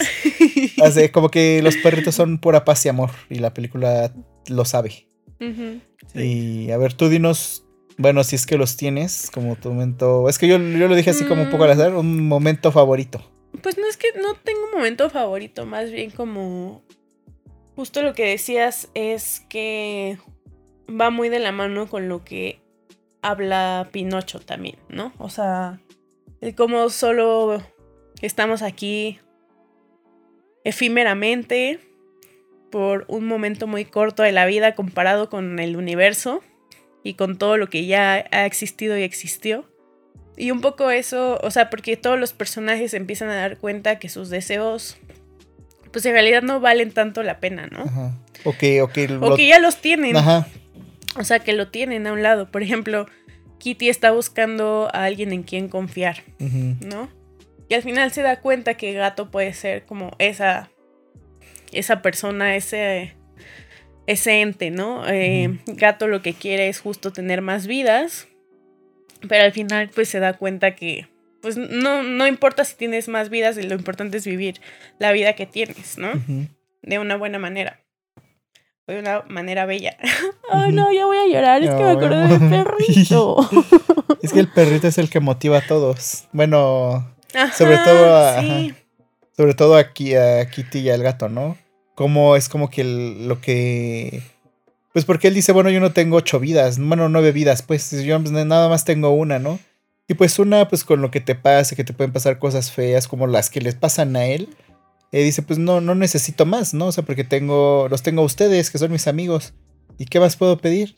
Entonces como que el gatito, bueno, el gato con botas y la gatita también, pues dice, bueno, pues sí, ya estamos aquí, ¿no? Igual la familia de, de Recitos de Oro ya quería pues una familia humana, de carne y hueso, ¿no? Pero se da cuenta que, que quienes están con ellas, la mamá la cuida como si fuera su hija y dice, bueno, tú quieres una familia de verdad, pues si eso es lo que te va a hacer feliz y nos vas a tener que dejar, pues, pues te llevo, ¿no? Porque quiero que seas feliz. Entonces es algo muy maternal, ¿no? Entonces es, ahí donde ella se da cuenta que... Que... Ay, ya también voy a yo, no lloraría hablando de Pinocho, ¿eh? Exacto. O sea, como que se da cuenta de eso, ¿no? De, y todos se dan cuenta, ¿no? De, de cómo sus deseos no son pues no son necesariamente lo que lo ideal para ellos, ¿no? Porque ya lo tienen o porque o porque están buscando algo que, no es necesario buscar más allá en, en, ese mundo fantástico que te va a cumplir un deseo, ¿no? Y, eso es muy bonito de la película y siento que entiendes muy bien como el valor de vivir o el valor de, de tener ese riesgo de morir, ¿no? Porque justo el personaje del lobo que va por, por el gato con botas es este su motivación es que quiere tomar la última vida del gato con botas porque pues él sabe que como que le vale madres vivir, ¿no? Y dice, ah, bueno, como a ti, a ti es así, así, así como eres tú, así es como me gustan, ¿no? Eh, em, quitarle la vida a ese tipo de personas. Bueno, ese tipo de, de, seres, ¿no? Sí. Eh, y al final, cuando el gato con botas logra cambiar y dice, bueno, creo que que, sí quiero esta vida que tengo y no, no necesito más porque ¿para qué necesito otras nueve vidas, no? Si tengo ya la que tengo y la que tengo es suficiente. Cuando él aprende eso, pues como que se pierde totalmente el chiste para el lobo, ¿no? Y dice, bueno, creo que nos veremos eventualmente otra vez cuando realmente vayas a morir, ¿no? y ya se va y lo deja. Entonces, como que esa es una parte muy. O sea, se me hace padre porque no solo es un villano que está ahí correteándolo, ¿no? Sino que tiene realmente un sentido y todo. Eh, por lo menos la trama del gato, ¿no? Gira en torno a, la muerte, ¿no? Y a cómo puede. A cómo cambia de valor, ¿no? El. El, morir. Entonces. Y eso, eso pasa sin que tenga que morir el, gato con botas en, en, en, algún momento importante, ¿no? Porque muere, digamos, al principio de la película y es que se entera que tiene ya nada más una vida. Y en cambio Pinocho como que sigue muriendo y, y le van pasando diferentes cosas, pero... O sea, siento que sí, obviamente en algún momento dice, ah, pues sí quiero a Yepeto, ¿no? Entonces, este, eh, pues tengo que intercambiar mi, mi inmortalidad por, por la vida de él, ¿no? Em, pero Mm, a mí, para mí eso no me movió, ¿sabes? O sea, no, no, no fue como algo que dijera, ay, qué bonito. Siento que con el gato con botas sí, como que sí sentí esa parte, ¿no? De, como de, sí tiene ese valor, ¿no? Tiene valor vivir y también tiene valor la posibilidad de morir. Y no sé, y bueno, muchos personajes y todos tienen su gracia. Eh, sobre todo Perrito. oh, Perrito. Aparte me gusta su nombre. Sí, Sí, sí, sí, a mí me gusta mucho. Porque a él, al final le quieren poner un nombre, pero se le queda perrito. Sí, le quieren poner mordiscos. mordiscos. También se parece un buen nombre. Em, y ya no puedo hablar más. ¿No? No. ¿No tienes algo más que decir de Gato con Botas? No, pues que vayan a verla al cine. No se esperen a que llegue a alguna plataforma. Ah, y justo lo que decíamos al final que al final como que el gato ya va a disfrutar de su vida junto a Kitty, junto a Perrito. Ah, sí. Y entonces dice que va, como que va a volver como... Dice, vamos a visitar unos viejos amigos. Ah, sí. Y, ya se mueve la cámara y están en... en muy, muy lejano. En muy, muy lejano. Entonces... Y ya acaba la película. no sé si vaya a haber otra... No sé si va a haber Gato con Botas 3 o Shrek 5. Yo digo que Shrek 5. Em, Aparte ya, o sea, como que sí ha habido muchos rumores, ¿no? Pues es que yo digo que cada año hay rumores de Shrek 5, pero, o sea, porque como que la gente sí quiere Shrek 5, pero, pero al mismo tiempo no, o sea, como que sí ha sido, como que al final fue muy desafortunado Shrek. O porque la 1 y la 2 están bien, y ya después como que no, o sea, las otras dos no, sobre todo la 3 es muy mala, la 4 yo no la recuerdo tanto, pero sí da pie a que va a suceder algo y, no sabemos si va a ir realmente a buscar a Shrek. Porque en ese caso habrán ido, o sea, ahorita que lo pienso, digo, pues habrán ido al pantano, ¿no? Eh, pero si van a muy, muy lejano, a lo mejor es... No, porque según yo, al final de la 4, ellos ya se quedan en muy, muy lejano. ¿Sí? Según yo, sí. Ya no, me, acuerdo. no me acuerdo. bien de esa No me acuerdo del final. No me acuerdo del final de la 4. Me acuerdo que Fiona como como que van a un lugar donde hay muchos ogros. Ya no recuerdo bien, ¿eh? la película es, es la 4. Pero si sí es así, entonces tiene sentido. Em, si llegaran a sacar Shrek 5, me gustaría que fuera con este mismo tipo de animación. Ojalá lo hicieran. Sí, estaría chido. Que hay un pequeño, que hay un par, bueno, si hay un pequeño cameo de Shrek en, bueno, hay varios cameos en, en, en el gato con botas. O sea, sale Pinocho, sale el muñeco de jengibre. Y también sale, sale Shrek y Burro en, hace como dos segundos. Cuando está el... Ah, porque esa parte, esa parte se me olvidaba, la de... Em, cuando la primera vez que va al lobo, como que ve flashazos de su vida, de todas sus vidas pasadas. Y como por Ah, dos sí. segundos pasa Shrek y Burro. sí, Que cierto. está padre. Y al final, o sea que también es muy bonito. eh, al final, todo lo que él está recordando no son esas nueve vidas, sino es la última vida, ¿no? Eh, cuando está con Kitty, cuando está con Perrito. O sea, y esas ya No, eran los sí. momentos que él recordaba antes de morir, ¿no? Eso estaba bonito también. Ujú. Pues justo estaba leyendo que Antonio Banderas dijo que tal vez sí vuelva Shrek. O sea, apenas que salió la de gato con botas, dijo eso. Ah, porque Antonio Banderas es la voz de gato. ¿Y si es en español también? En español y en inglés. Ah, ok. Em, pues no sé, ojalá, ojalá que sí. No creo que se llame Shrek 5. O sea, mm, Shrek 5. siento que sería más como, como gato con botas, que no es gato con botas 2.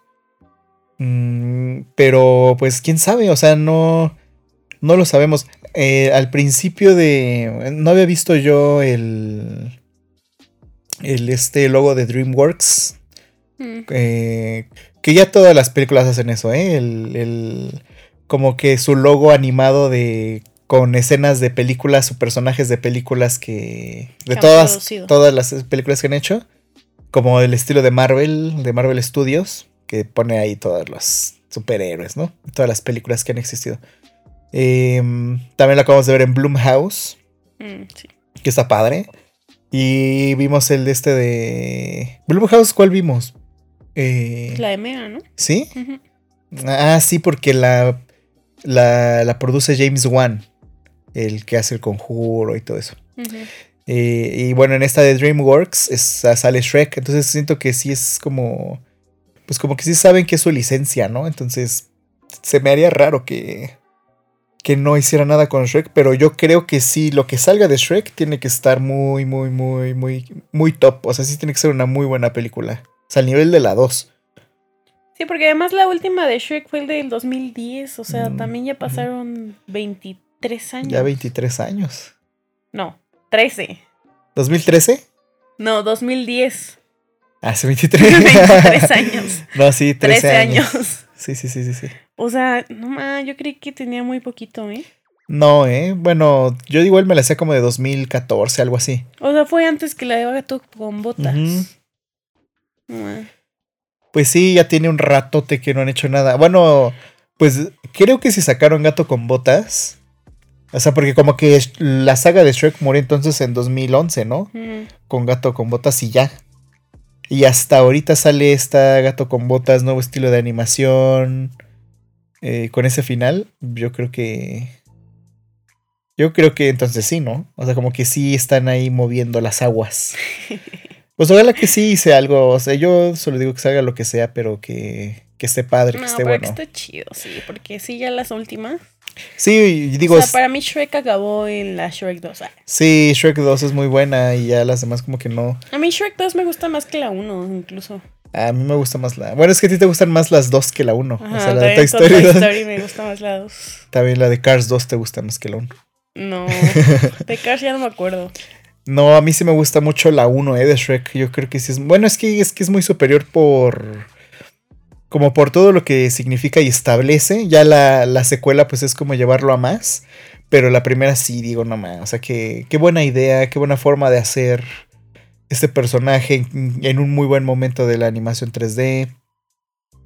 Entonces, ojalá salga eh, nueva Shrek, Shrek 5. pero con, con este tipo de animación. ¿eh? Yo creo que le haría muy bien, se sentiría refrescante además. Eh, Shrek, eh, que volver a ver el mismo estilo de animación de, de las primeras. Eh, pero ojalá, ¿tú crees que sal, si sale, cuándo crees que la anuncien? ¿no? ¿Y cuándo crees Yo que creo salga? que la anuncian este año y sale para 2024. Sí. O sea, incluso creo, yo creo que ya la están haciendo. No, o sea, si la anuncian este año es porque ya, el- pues ya la van a acabar. Sí, pero no creo que salga este año. Sí, no, no, no, no. No, yo no creo que salga este año. Sí, yo creo que saldría 24 o 25. Ujú. Eh, como mínimo 2024. Pero pues ojalá que sí salga, ojalá que sí. Yo digo que sí están haciendo algo, definitivamente, ¿no? No, es, no, no vi como mucho en internet, ¿eh? De. Teorías. De, de fin, del final de Gato con Botas, como de Marvel, que sale así un pelo al final de, de, de la escena post créditos y ya ponen a ver quién, de quién es el pinche pelo. Es que también siento que como que... O sea, yo no supe mucho de Gato con Botas. tampoco, o sea, De no- que se fuera a estrenar esta película. Ajá, yo, o sea, yo no sé ni cuándo salió. O sea, sí supe que ya estaba, pero no, no supe cuándo salió Gato con Botas. O sea, me acuerdo que la vi en un anuncio de... Ay, ¿Cómo se llama? Eh, de estos cines que vas en coche. ¿Los espectaculares? Ah, autocinema. De- Del autocinema que te dije, mira, gato con botas, pero creí Mm, que era la vieja. La, la primera. porque luego en esos autocinemas Ponen pa- ponen películas viejas. Sí, pues no, yo tampoco. Como que no fue. O sea, a nivel de marketing no hubo mucho ruido, ¿no? Sí, no. Siento. Pero incluso creo que le va a ir bien. O sea, porque al final de cuentas es la... pe- O sea, ahorita en cartelera no hay películas para niños más que gato con Ajá, botas. Entonces, como que ese tipo de películas tan familiares siempre hay. Siempre hay público. Sí, sí, sí, sí, sí. Em, pero pues, no sé. O sea, que te digo, como que siento que de esas cosas te enteras, ¿no? O sea, por ejemplo, ese final, siento que es- debería ser un poco más comentado, ¿no? O sea, porque Shrek siento que es muy grande. Entonces, no sé, como que yo no vi nada así en internet. Que de- ya se están perdiendo los valores. Como no es Marvel, no hay, hay gente analizando el pelo de que sale. No, pues sí, es eso. Eh, ¿Algo más que quieras decir de Gato con Botas? eh, no. Véanla en el cine. Vean Gato con Botas, ya va a salir este... va a salir la decisión de partir de Park Chan-wook el 12 de... De enero, de esa vamos a hablar la siguiente semana.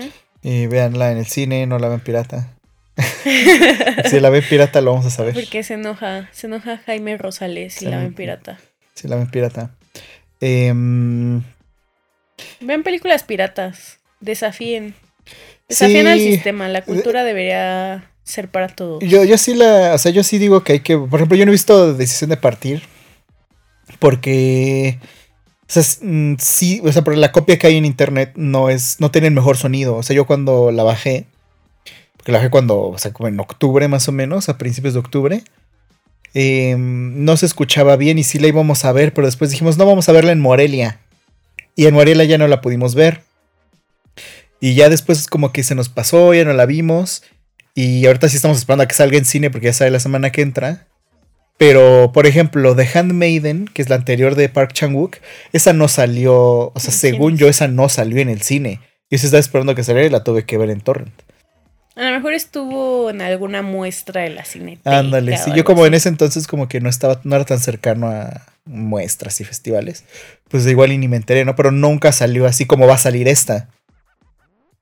Pero pues sí, o sea, uno va a estar esperando a que salgan en dos años eh, para ver la O película. sea, y no todas las películas salen en cartelera. No, y- y aunque salgan- todos pueden pagar un boleto de y aunque, y aunque cine. salieran, pues no, por ejemplo, una cosa es que salgan en Ciudad de México Y otra cosa es que salgan en San Luis Potosí, ¿no? O sea, en-. Em, porque yo, yo tengo un conocido de San Luis Potosí eh, que le gusta mucho ver, o sea, le gusta mucho el cine, ¿no? Entonces, mm, como vive allá, no siempre puede ver las películas porque no siempre llegan. O sea, que, que, o sea, sí llega obviamente el gato con botas, pero no es tan sencillo que llegue Decision to Live o Tar, por ejemplo, ¿no? No llegan a tantas salas. Pues en esos casos, pues ni modo que no la vean. Eh, pero pues eso, va a salir la edición de partir. Los Fabelman también sale en un par de semanas. Sí, a finales de enero. El último fin de semana de enero sale Los Fabelman. Y creo que ya con The Fablemans ahora sí cerramos como nuestra lista de películas del 2022. No, porque toda sale Tar. Tar sale en febrero. No, manches. No, esa ya véanla en... No, bueno, bueno, yo, yo la quiero volver a ver en el cine. O sea, nosotros la vimos en la casa, ¿eh?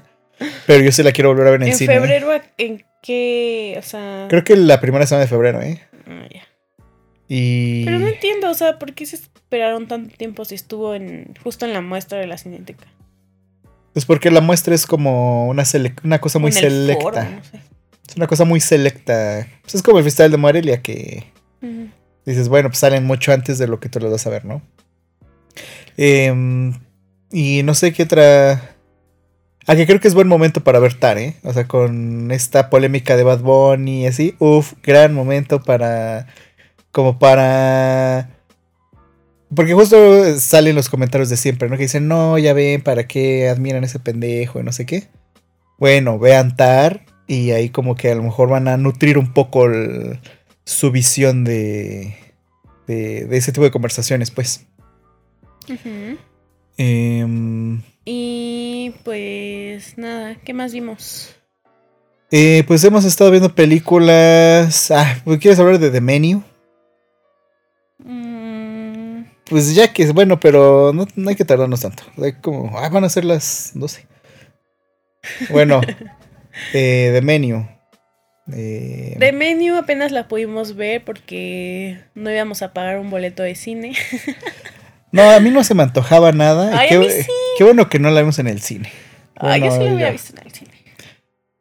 O sea, como, Bueno. que, como que es película para ver en casa, siento. O sea, que no tiene nada Bueno, sí. cinematográficamente muy admirable, siento yo. Bueno, The Menu es una película estadounidense, supongo. Eh, que trata de un restaurante muy top, ¿no?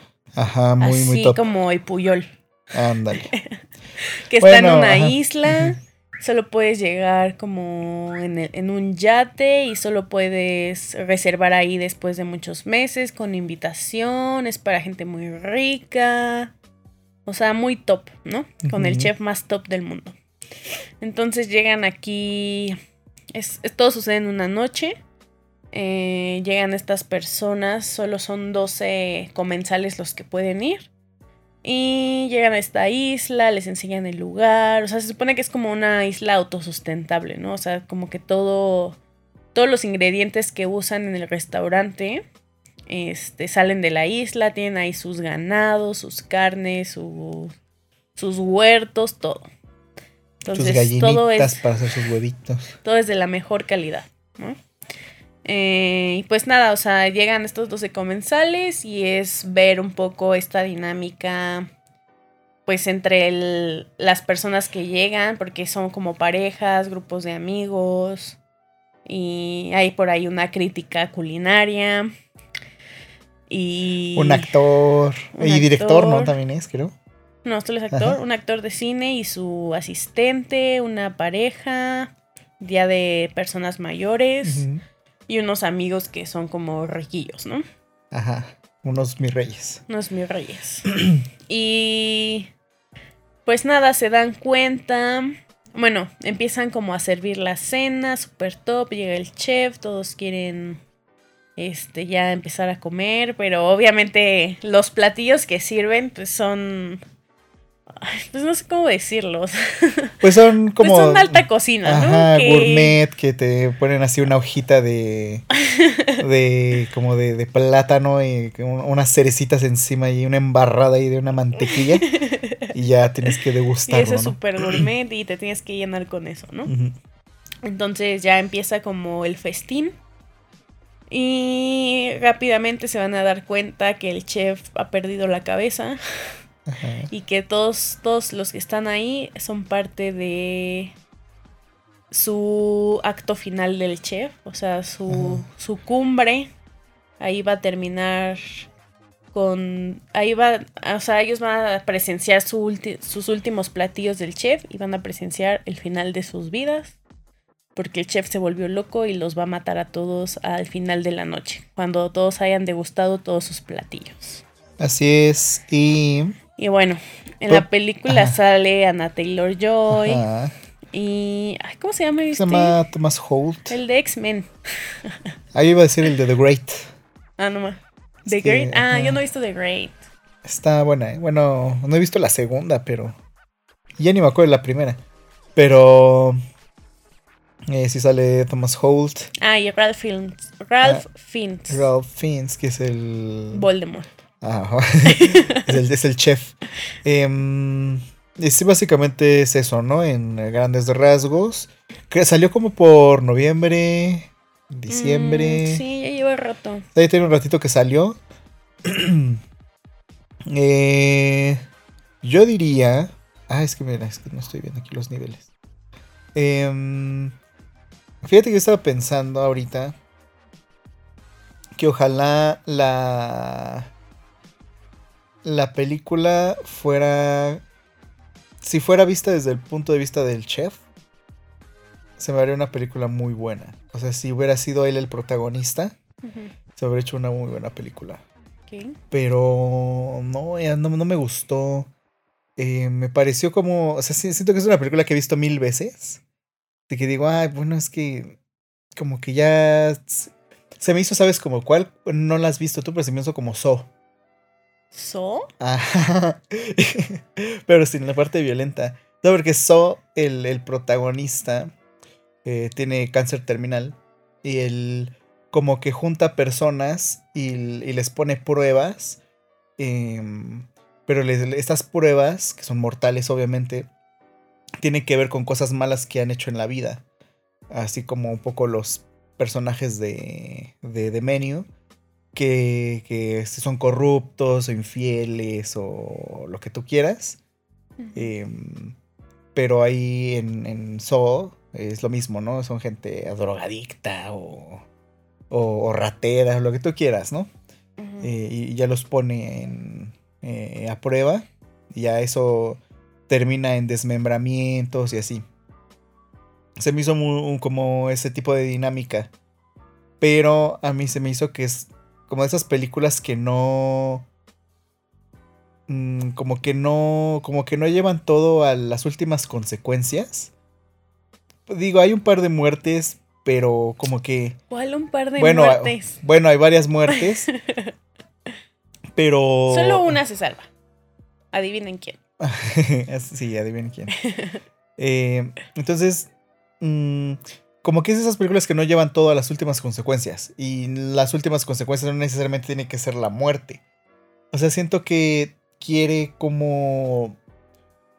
Como tener este esta parte como mm, de crítica social, pero justo como no lo lleva a las últimas consecuencias, yo siento que se, que como que se queda así en el aire, como polvitos mágicos, como por ejemplo, o sea, toda esa secuencia para mí se me hizo como alargar la, mini, bueno, la escena entre comillas de Triangle of Sadness, de la parte de la comida cuando en el yate Em, hay una parte en la que, que le sirven comida, de ese tipo de comida, comida gourmet, ¿no? Y toda se ve tan asquerosa. O sea, a mí me encanta porque dices, ¿cómo, cómo haces ver este tipo de comida que siempre es como muy bonita, ver ahí embarrado, hay una, una hoja en el plato con unas bolitas? Entonces, ¿cómo haces que eso que normalmente se ve rico, aceptémoslo? Eh, ¿Cómo haces que eso sea asqueroso sin que, se, sea un plato con una vomitada, ¿no? O sea, dices, ¿cómo hago que esto se vea feo? No, pues en Triangle of Sadness me encanta cómo hacen que eso se ve, que ese tipo de comida luzca desagradable.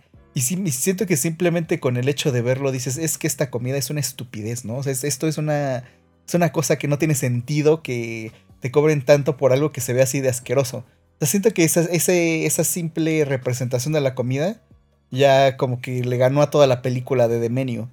Y mm, aparte, no voy a decir qué pasa en Triangle of Sadness, pero digamos que en Triangle of Sadness lo llevan a las últimas consecuencias y, lo que parece asqueroso termina siendo más asqueroso todavía mm, momentos después. Entonces, siento que como, como que yo traigo mucho esa película en la mente. Entonces siento que, que, que sí dejó la vara muy alta y que ya con otra cosa que vea digo, híjole, es que no. O sea, como que no, no, no te estás atreviendo a tanto. O sea, y si lo hubieras visto antes, ¿crees que te hubiera gustado más? No, porque te digo que también es una película que, que siento que he visto muchas veces. O sea, que siento que esto ya lo he visto muchas veces, pero no sé, tanto no te sabría decir en qué. Que siento que ya eso de, como de querer mostrarle a la gente que es mala eh, a través de ciertas cosas, como de querer hacer esa medio crítica social, diagonal, crítica al mundo del arte, crítica como como figura del crítico versus este creador, o sea, porque hay una parte de la película en la que es este chico el que es Thomas Holt eh, que, que es como como que él tiene mucha admiración hacia el chef, ¿no? Y dice, ay, no, es que quiero que el chef caerle bien, ¿no? Y la Chalania Taylor le dice, no, pues ese güey ni te topa, ¿no? O sea, mm, ¿tú qué te pasa, no? Tú le estás pagando para que él te haga de comer, o sea, no, no, no, no sé qué más esperas de él, ¿no? Pero él tiene cierta admiración y cierto, como que cierta adulación, o sea, ya ni siquiera es admiración, yo como que lo adula, ¿no? Y tiene también esta parte de, de como, como, que yo sé qué está pasando, ¿no? Dice, yo, yo sé los ingredientes, yo me las sé todas. Y hay un momento en el que el chef le dice, ah, bueno, como tú eres tan experto, pues a ver, ponte a cocinar. Y obviamente lo pone a cocinar y no sabe hacer nada y es una cagada, ¿no? Y, lo, y lo prueba y, y ya, y obviamente es, es basura lo que hace, ¿no? Entonces como que ese, ese tipo de como de comentario, así de comentario de, ah, si, si no sabes hacerlo, no critiques. Eso a mí sí se me hace como, un güey, pues entonces nadie puede decir nada. Entonces yo no puedo criticar al presidente si yo no voy a ser presidente nunca. O sea, siento que como que ese tipo de. como de crítica se me hace un poco. como un poco baratona. Eh, siendo honesto. Y la película como tal se me hace como. Fíjate que me acordé de una película, no sé por qué. Y cuando la busqué en Letterboxd me salió en relacionadas esa película de la que me acuerdo que se llama The Invitation. Eh, Ah, ya, no me acuerdo de Invitation, pero como que algo en mi cerebro la conectó. Sí, de unos amigos que invitan a cenar a otros amigos. Ajá. Y pues al final los matan a todos. O sea, como que es un ritual. Porque al final te das cuenta que, prenden como un farito rojo. Sí, sí, y en varias casas sucedió lo mismo, ¿no? o sea, como que era un sacrificio o algo así. Sí, Esa es muy buena, a mí me gusta. Pues dije, bueno, o sea, como que siento que, por eso te digo que siento que ya la había visto antes o que esto lo he visto varias veces. Y me acordé de esa película de The Invitation. o sea, pero siento que es más como en ese sentido, ¿no? El. O sea, la parte del terror, entre comillas, ¿no? O sea, lo que más has visto. Porque justo a mí, a mí me gustó más la primera parte de la película. o sea, cómo conoces estos personajes y son así horribles, te cagan. O sea, a mí el personaje de este güey de X-Men, no sé cómo se llama. Ah, está todo estúpido. Sí, pero o sea, luego dices, pues es que sí hay gente así. Ajá, que es como, fan, es como un fanboy, así como el fanboy la me botas. O sea, me cayó sí súper mal. O sea, es un gran e, personaje por lo mismo. Es, el que, es el que, es el que, el que defiende Bardo y adula a Iñarrito, ese sí. Ese, ándale. Y entonces como que la primera parte de la película me gusta mucho. Y ya después, o sea, yo en general toda la película la disfruté, la verdad. O sea, como que no me aburrí en ningún momento pero sí como que no, no tenía esa idea de la película, o sea, no sabía que al, o sea, me imaginaba que era más justo esta crítica a los restaurantes de lujo y esas cosas, pero cuando se convierte completamente en otra película de, de que todos van a morir, como que ahí dije, mm, no sé, esto tal vez no me gusta tanto. Y... Pero al final se me hizo cagado y a la vez, ay, no sé, o sea, es que al final, o sea, creo que sí es un buen final, la verdad.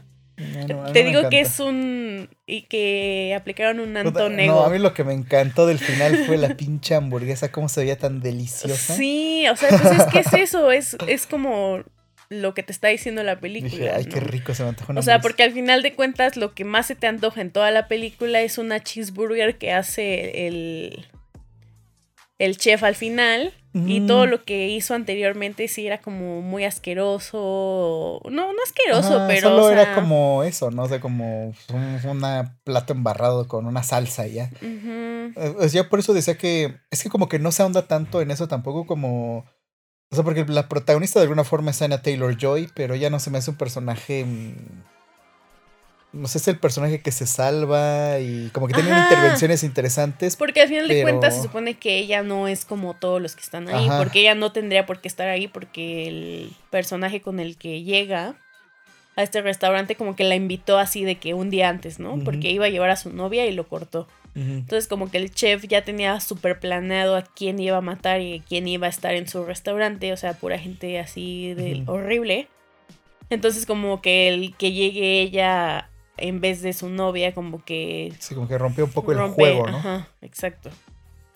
Porque pues sí, al final de cuentas se supone que ella no es como... Ajá, no es millonaria, corrupta como los demás. No, pero al final los deja a todos, ¿no? O sea, porque es, es, lo mismo, o sea, al final como que es un poco, sí es un poco como es, como es todos los que están ahí, ¿no? Sí, fíjate que, por ejemplo, también me acordé del personaje de Triangle of Sadness. Hay un personaje que no voy a decir cuál es, porque como no ha salido, no quiero decir tanto de esa película. Pero en Triángulo de la Tristeza hay un personaje que digamos que mm, en la parte del yate tiene una función como de servidumbre, digamos. Y en la última parte de la película ese personaje se convierte en algo totalmente distinto y es un personaje así increíble que, que saca lo peor de sí y demás. Eh, como que la la asistente directa del chef se me hizo un poco como esa figura de... Como que de pronto la ves de alguna forma y después la ves de otra. Pero siento, es lo que te digo, como que siento que no lo llevó a tanto. Toda la parte del suspenso, o sea, porque siento que debe haber mucho suspenso, mucha tensión. No, no, no la siento tanto. O sea, siento que debió ser más así de decir, no mames. Por ejemplo, cuando hay un momento en el que llega el el. O sea, Anya Taylor Joy eh, pide como ayuda por radio y llega un güey en un barco, ¿no? Y dice, a ver qué está pasando, ¿no? Como es como un policía. Y ya este, ese momento como que podría ser muy tenso, pero como que de alguna forma yo también ya sabía que iba a pasar porque dije es que esto no puede terminar de otra forma. Entonces si le piden ayuda eventualmente y este tipo también está coludido.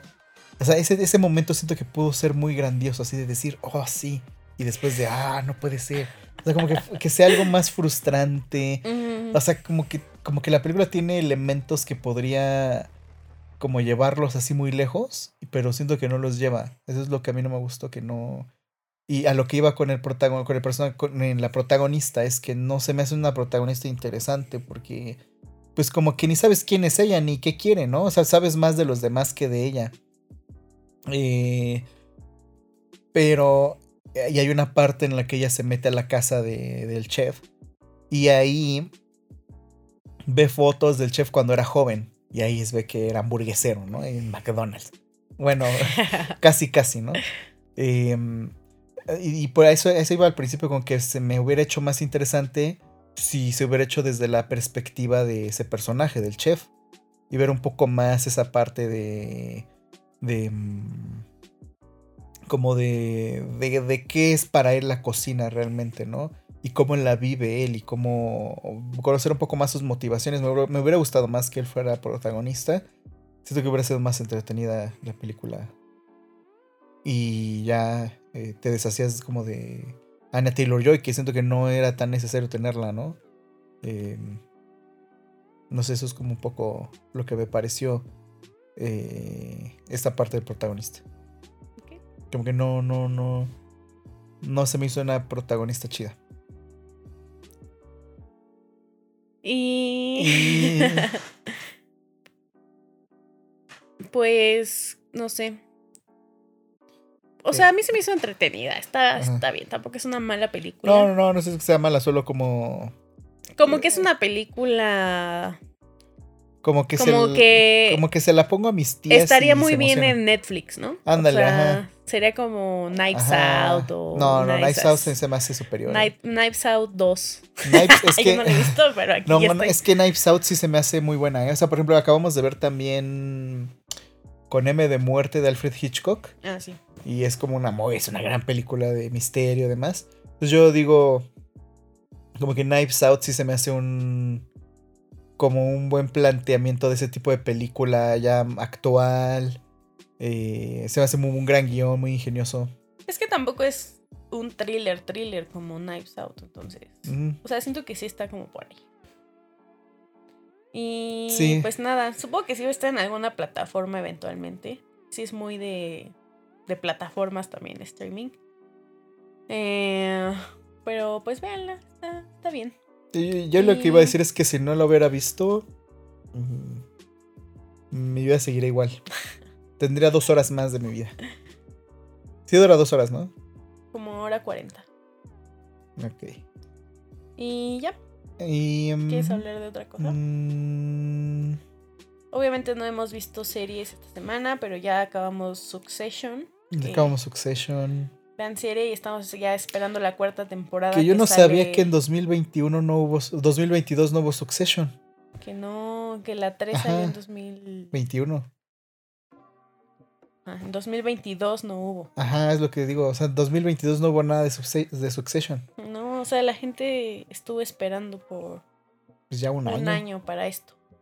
Pues ya, entonces ya no debe tardar en salir, ¿no? O sea, Tú como en dijiste que en marzo. primavera, ajá, marzo. La que ya va a salir es The Last of Us. Ah, sí. Ya el de este domingo al otro. Esa sí la quiero ver. O sea, sí, tengo muchas ganas de ver The Last of Us. Yo jugué los dos juegos. Muy buenos. Eh, y ya, me, no sé. mm, ¿Qué más? ¿Qué más? mm, pues, no, no sé, yo creo que ya duró como dos horas, ¿no? Bueno, no sé. ¿Cuánto? Creo que, mo- creo que, a ver, tú puedes ver. Em, no. Ah, sí, dos horas. ¿Dos horas? Bueno, una hora cincuenta. Pues yo creo que está bien, ¿no? Sí. Mm, Eh, pues la siguiente semana vamos a hablar de Decision to Live y tal vez de otras cosas que hayamos visto en la semana. a ver si vemos Avatar. Tal vez Avatar. Que no sé. Yo es que yo se la quiero ver en la pantalla esa. O sea, si quiero ir a esa sala, pues, y si es con Avatar, pues digo como que... No sé hasta qué otra Aprovechar película... tus 250 pesitos. Ajá, no sé en qué otra película podría desquitar esos que venga. O sea, viene la de... Este, Ant-Man. No, no pienso ir a verla. Entonces, como que ya no... O sea, como que esta es la oportunidad de ver esa, esa sala, pues, de ir a esa sala. Entonces digo, pues ya seguramente pues, que sea con esa. Ok. Em, y no hay más estrenos importantes, según yo. Se acabaron los estrenos. Em, viene Fabelmans. Que esa ya la podríamos haber visto, ¿eh? En Torrent, pero alguien dijo, no, no, yo no torrenteo, yo me espero a verla en el cine. Estamos esperando a ver ¿Quién tú? los... Ay, tú. Yo ya la quería ver desde la otra vez. Es que sí quiero verla en el cine. O sea, hay películas que creo que sí valen la pena ver en el cine. Bueno, no, es que es una película de Spielberg, entonces la verdad es que. una y habla sobre una película de cine que habla de cine que habla sobre cine. Puta, esas no me una gustan. película ¿eh? que habla sobre cine. Ese tipo de películas es lo de. bleh. No me gusta. Como la de Cinema Paradiso, guacala. ¿Qué pasa? Estás muy mal, ¿eh? Guacala. No tienes corazón. Guacala, Cinema Paradiso. Solo te quieres hacer el único y No, la verdad es que no me gustó, se me aburrió, se me hizo de flojera. Y luego al final así de, ay, bueno, no voy a llorar. No, no, no. Y, mm, pero sí una película de... Puta, como la de La La Land, no, gracias. Que ya va a Ah, salir... que ya va a salir Ah, que hace rato vi a alguien que puso en Twitter algo así como de... Este, no puedo creer que The Manchester va a estar en México y no lo voy a ver el domingo. Pero como que... Sí, el domingo es la premier de ahí en... Ay, no me acuerdo dónde es. En una plaza, porque Universal estaba dando boletos. ¿Y luego? ¿No tenemos boletos? No. Y justo es para estudiantes de cine. O sea, dijeron así como, si eres estudiante de cine o de música. Pero ya ni vi cómo era la dinámica. Ese es tu ídolo y no sé qué. Ay, no es mi ídolo. Y ahorita me pongo así. Ahorita, ahorita te consigo unos. Pues estaría bien. Bueno, la verdad es que no, no se me antoja verla, ¿eh? Pues si me invitan a la premier y hay Ni aunque esté canapés. de. Pues ni que me, o sea, si voy a poder platicar con él, pues sí. pero Ay, sí. Si voy a, para tomarme una foto y que me aviente mi teléfono. No, bueno, entonces eso es todo. Nos vemos la siguiente semana. Recuerden darnos like, calificarnos en Spotify, seguir nuestras cuentas de Twitter y, e Instagram. Y ya. Así es. Eh, mm, nos vemos la próxima semana con un nuevo video. Ah, no, con un nuevo podcast. Y pues ya. Y a ver si ya pronto tenemos nuestro episodio especial Ah, con sí. nuestra invitada especial. Le falta el de Chucky también, no lo hemos hecho. Ok. Bueno, como ya la siguiente semana hay una peli, igual y. Igual y el de Chucky es después de esa. Después el de Faberman. Y luego el de la y luego invitada el especial. de la invitada especial. Ok. Ok. Pues es todo. Hasta pronto. Bye.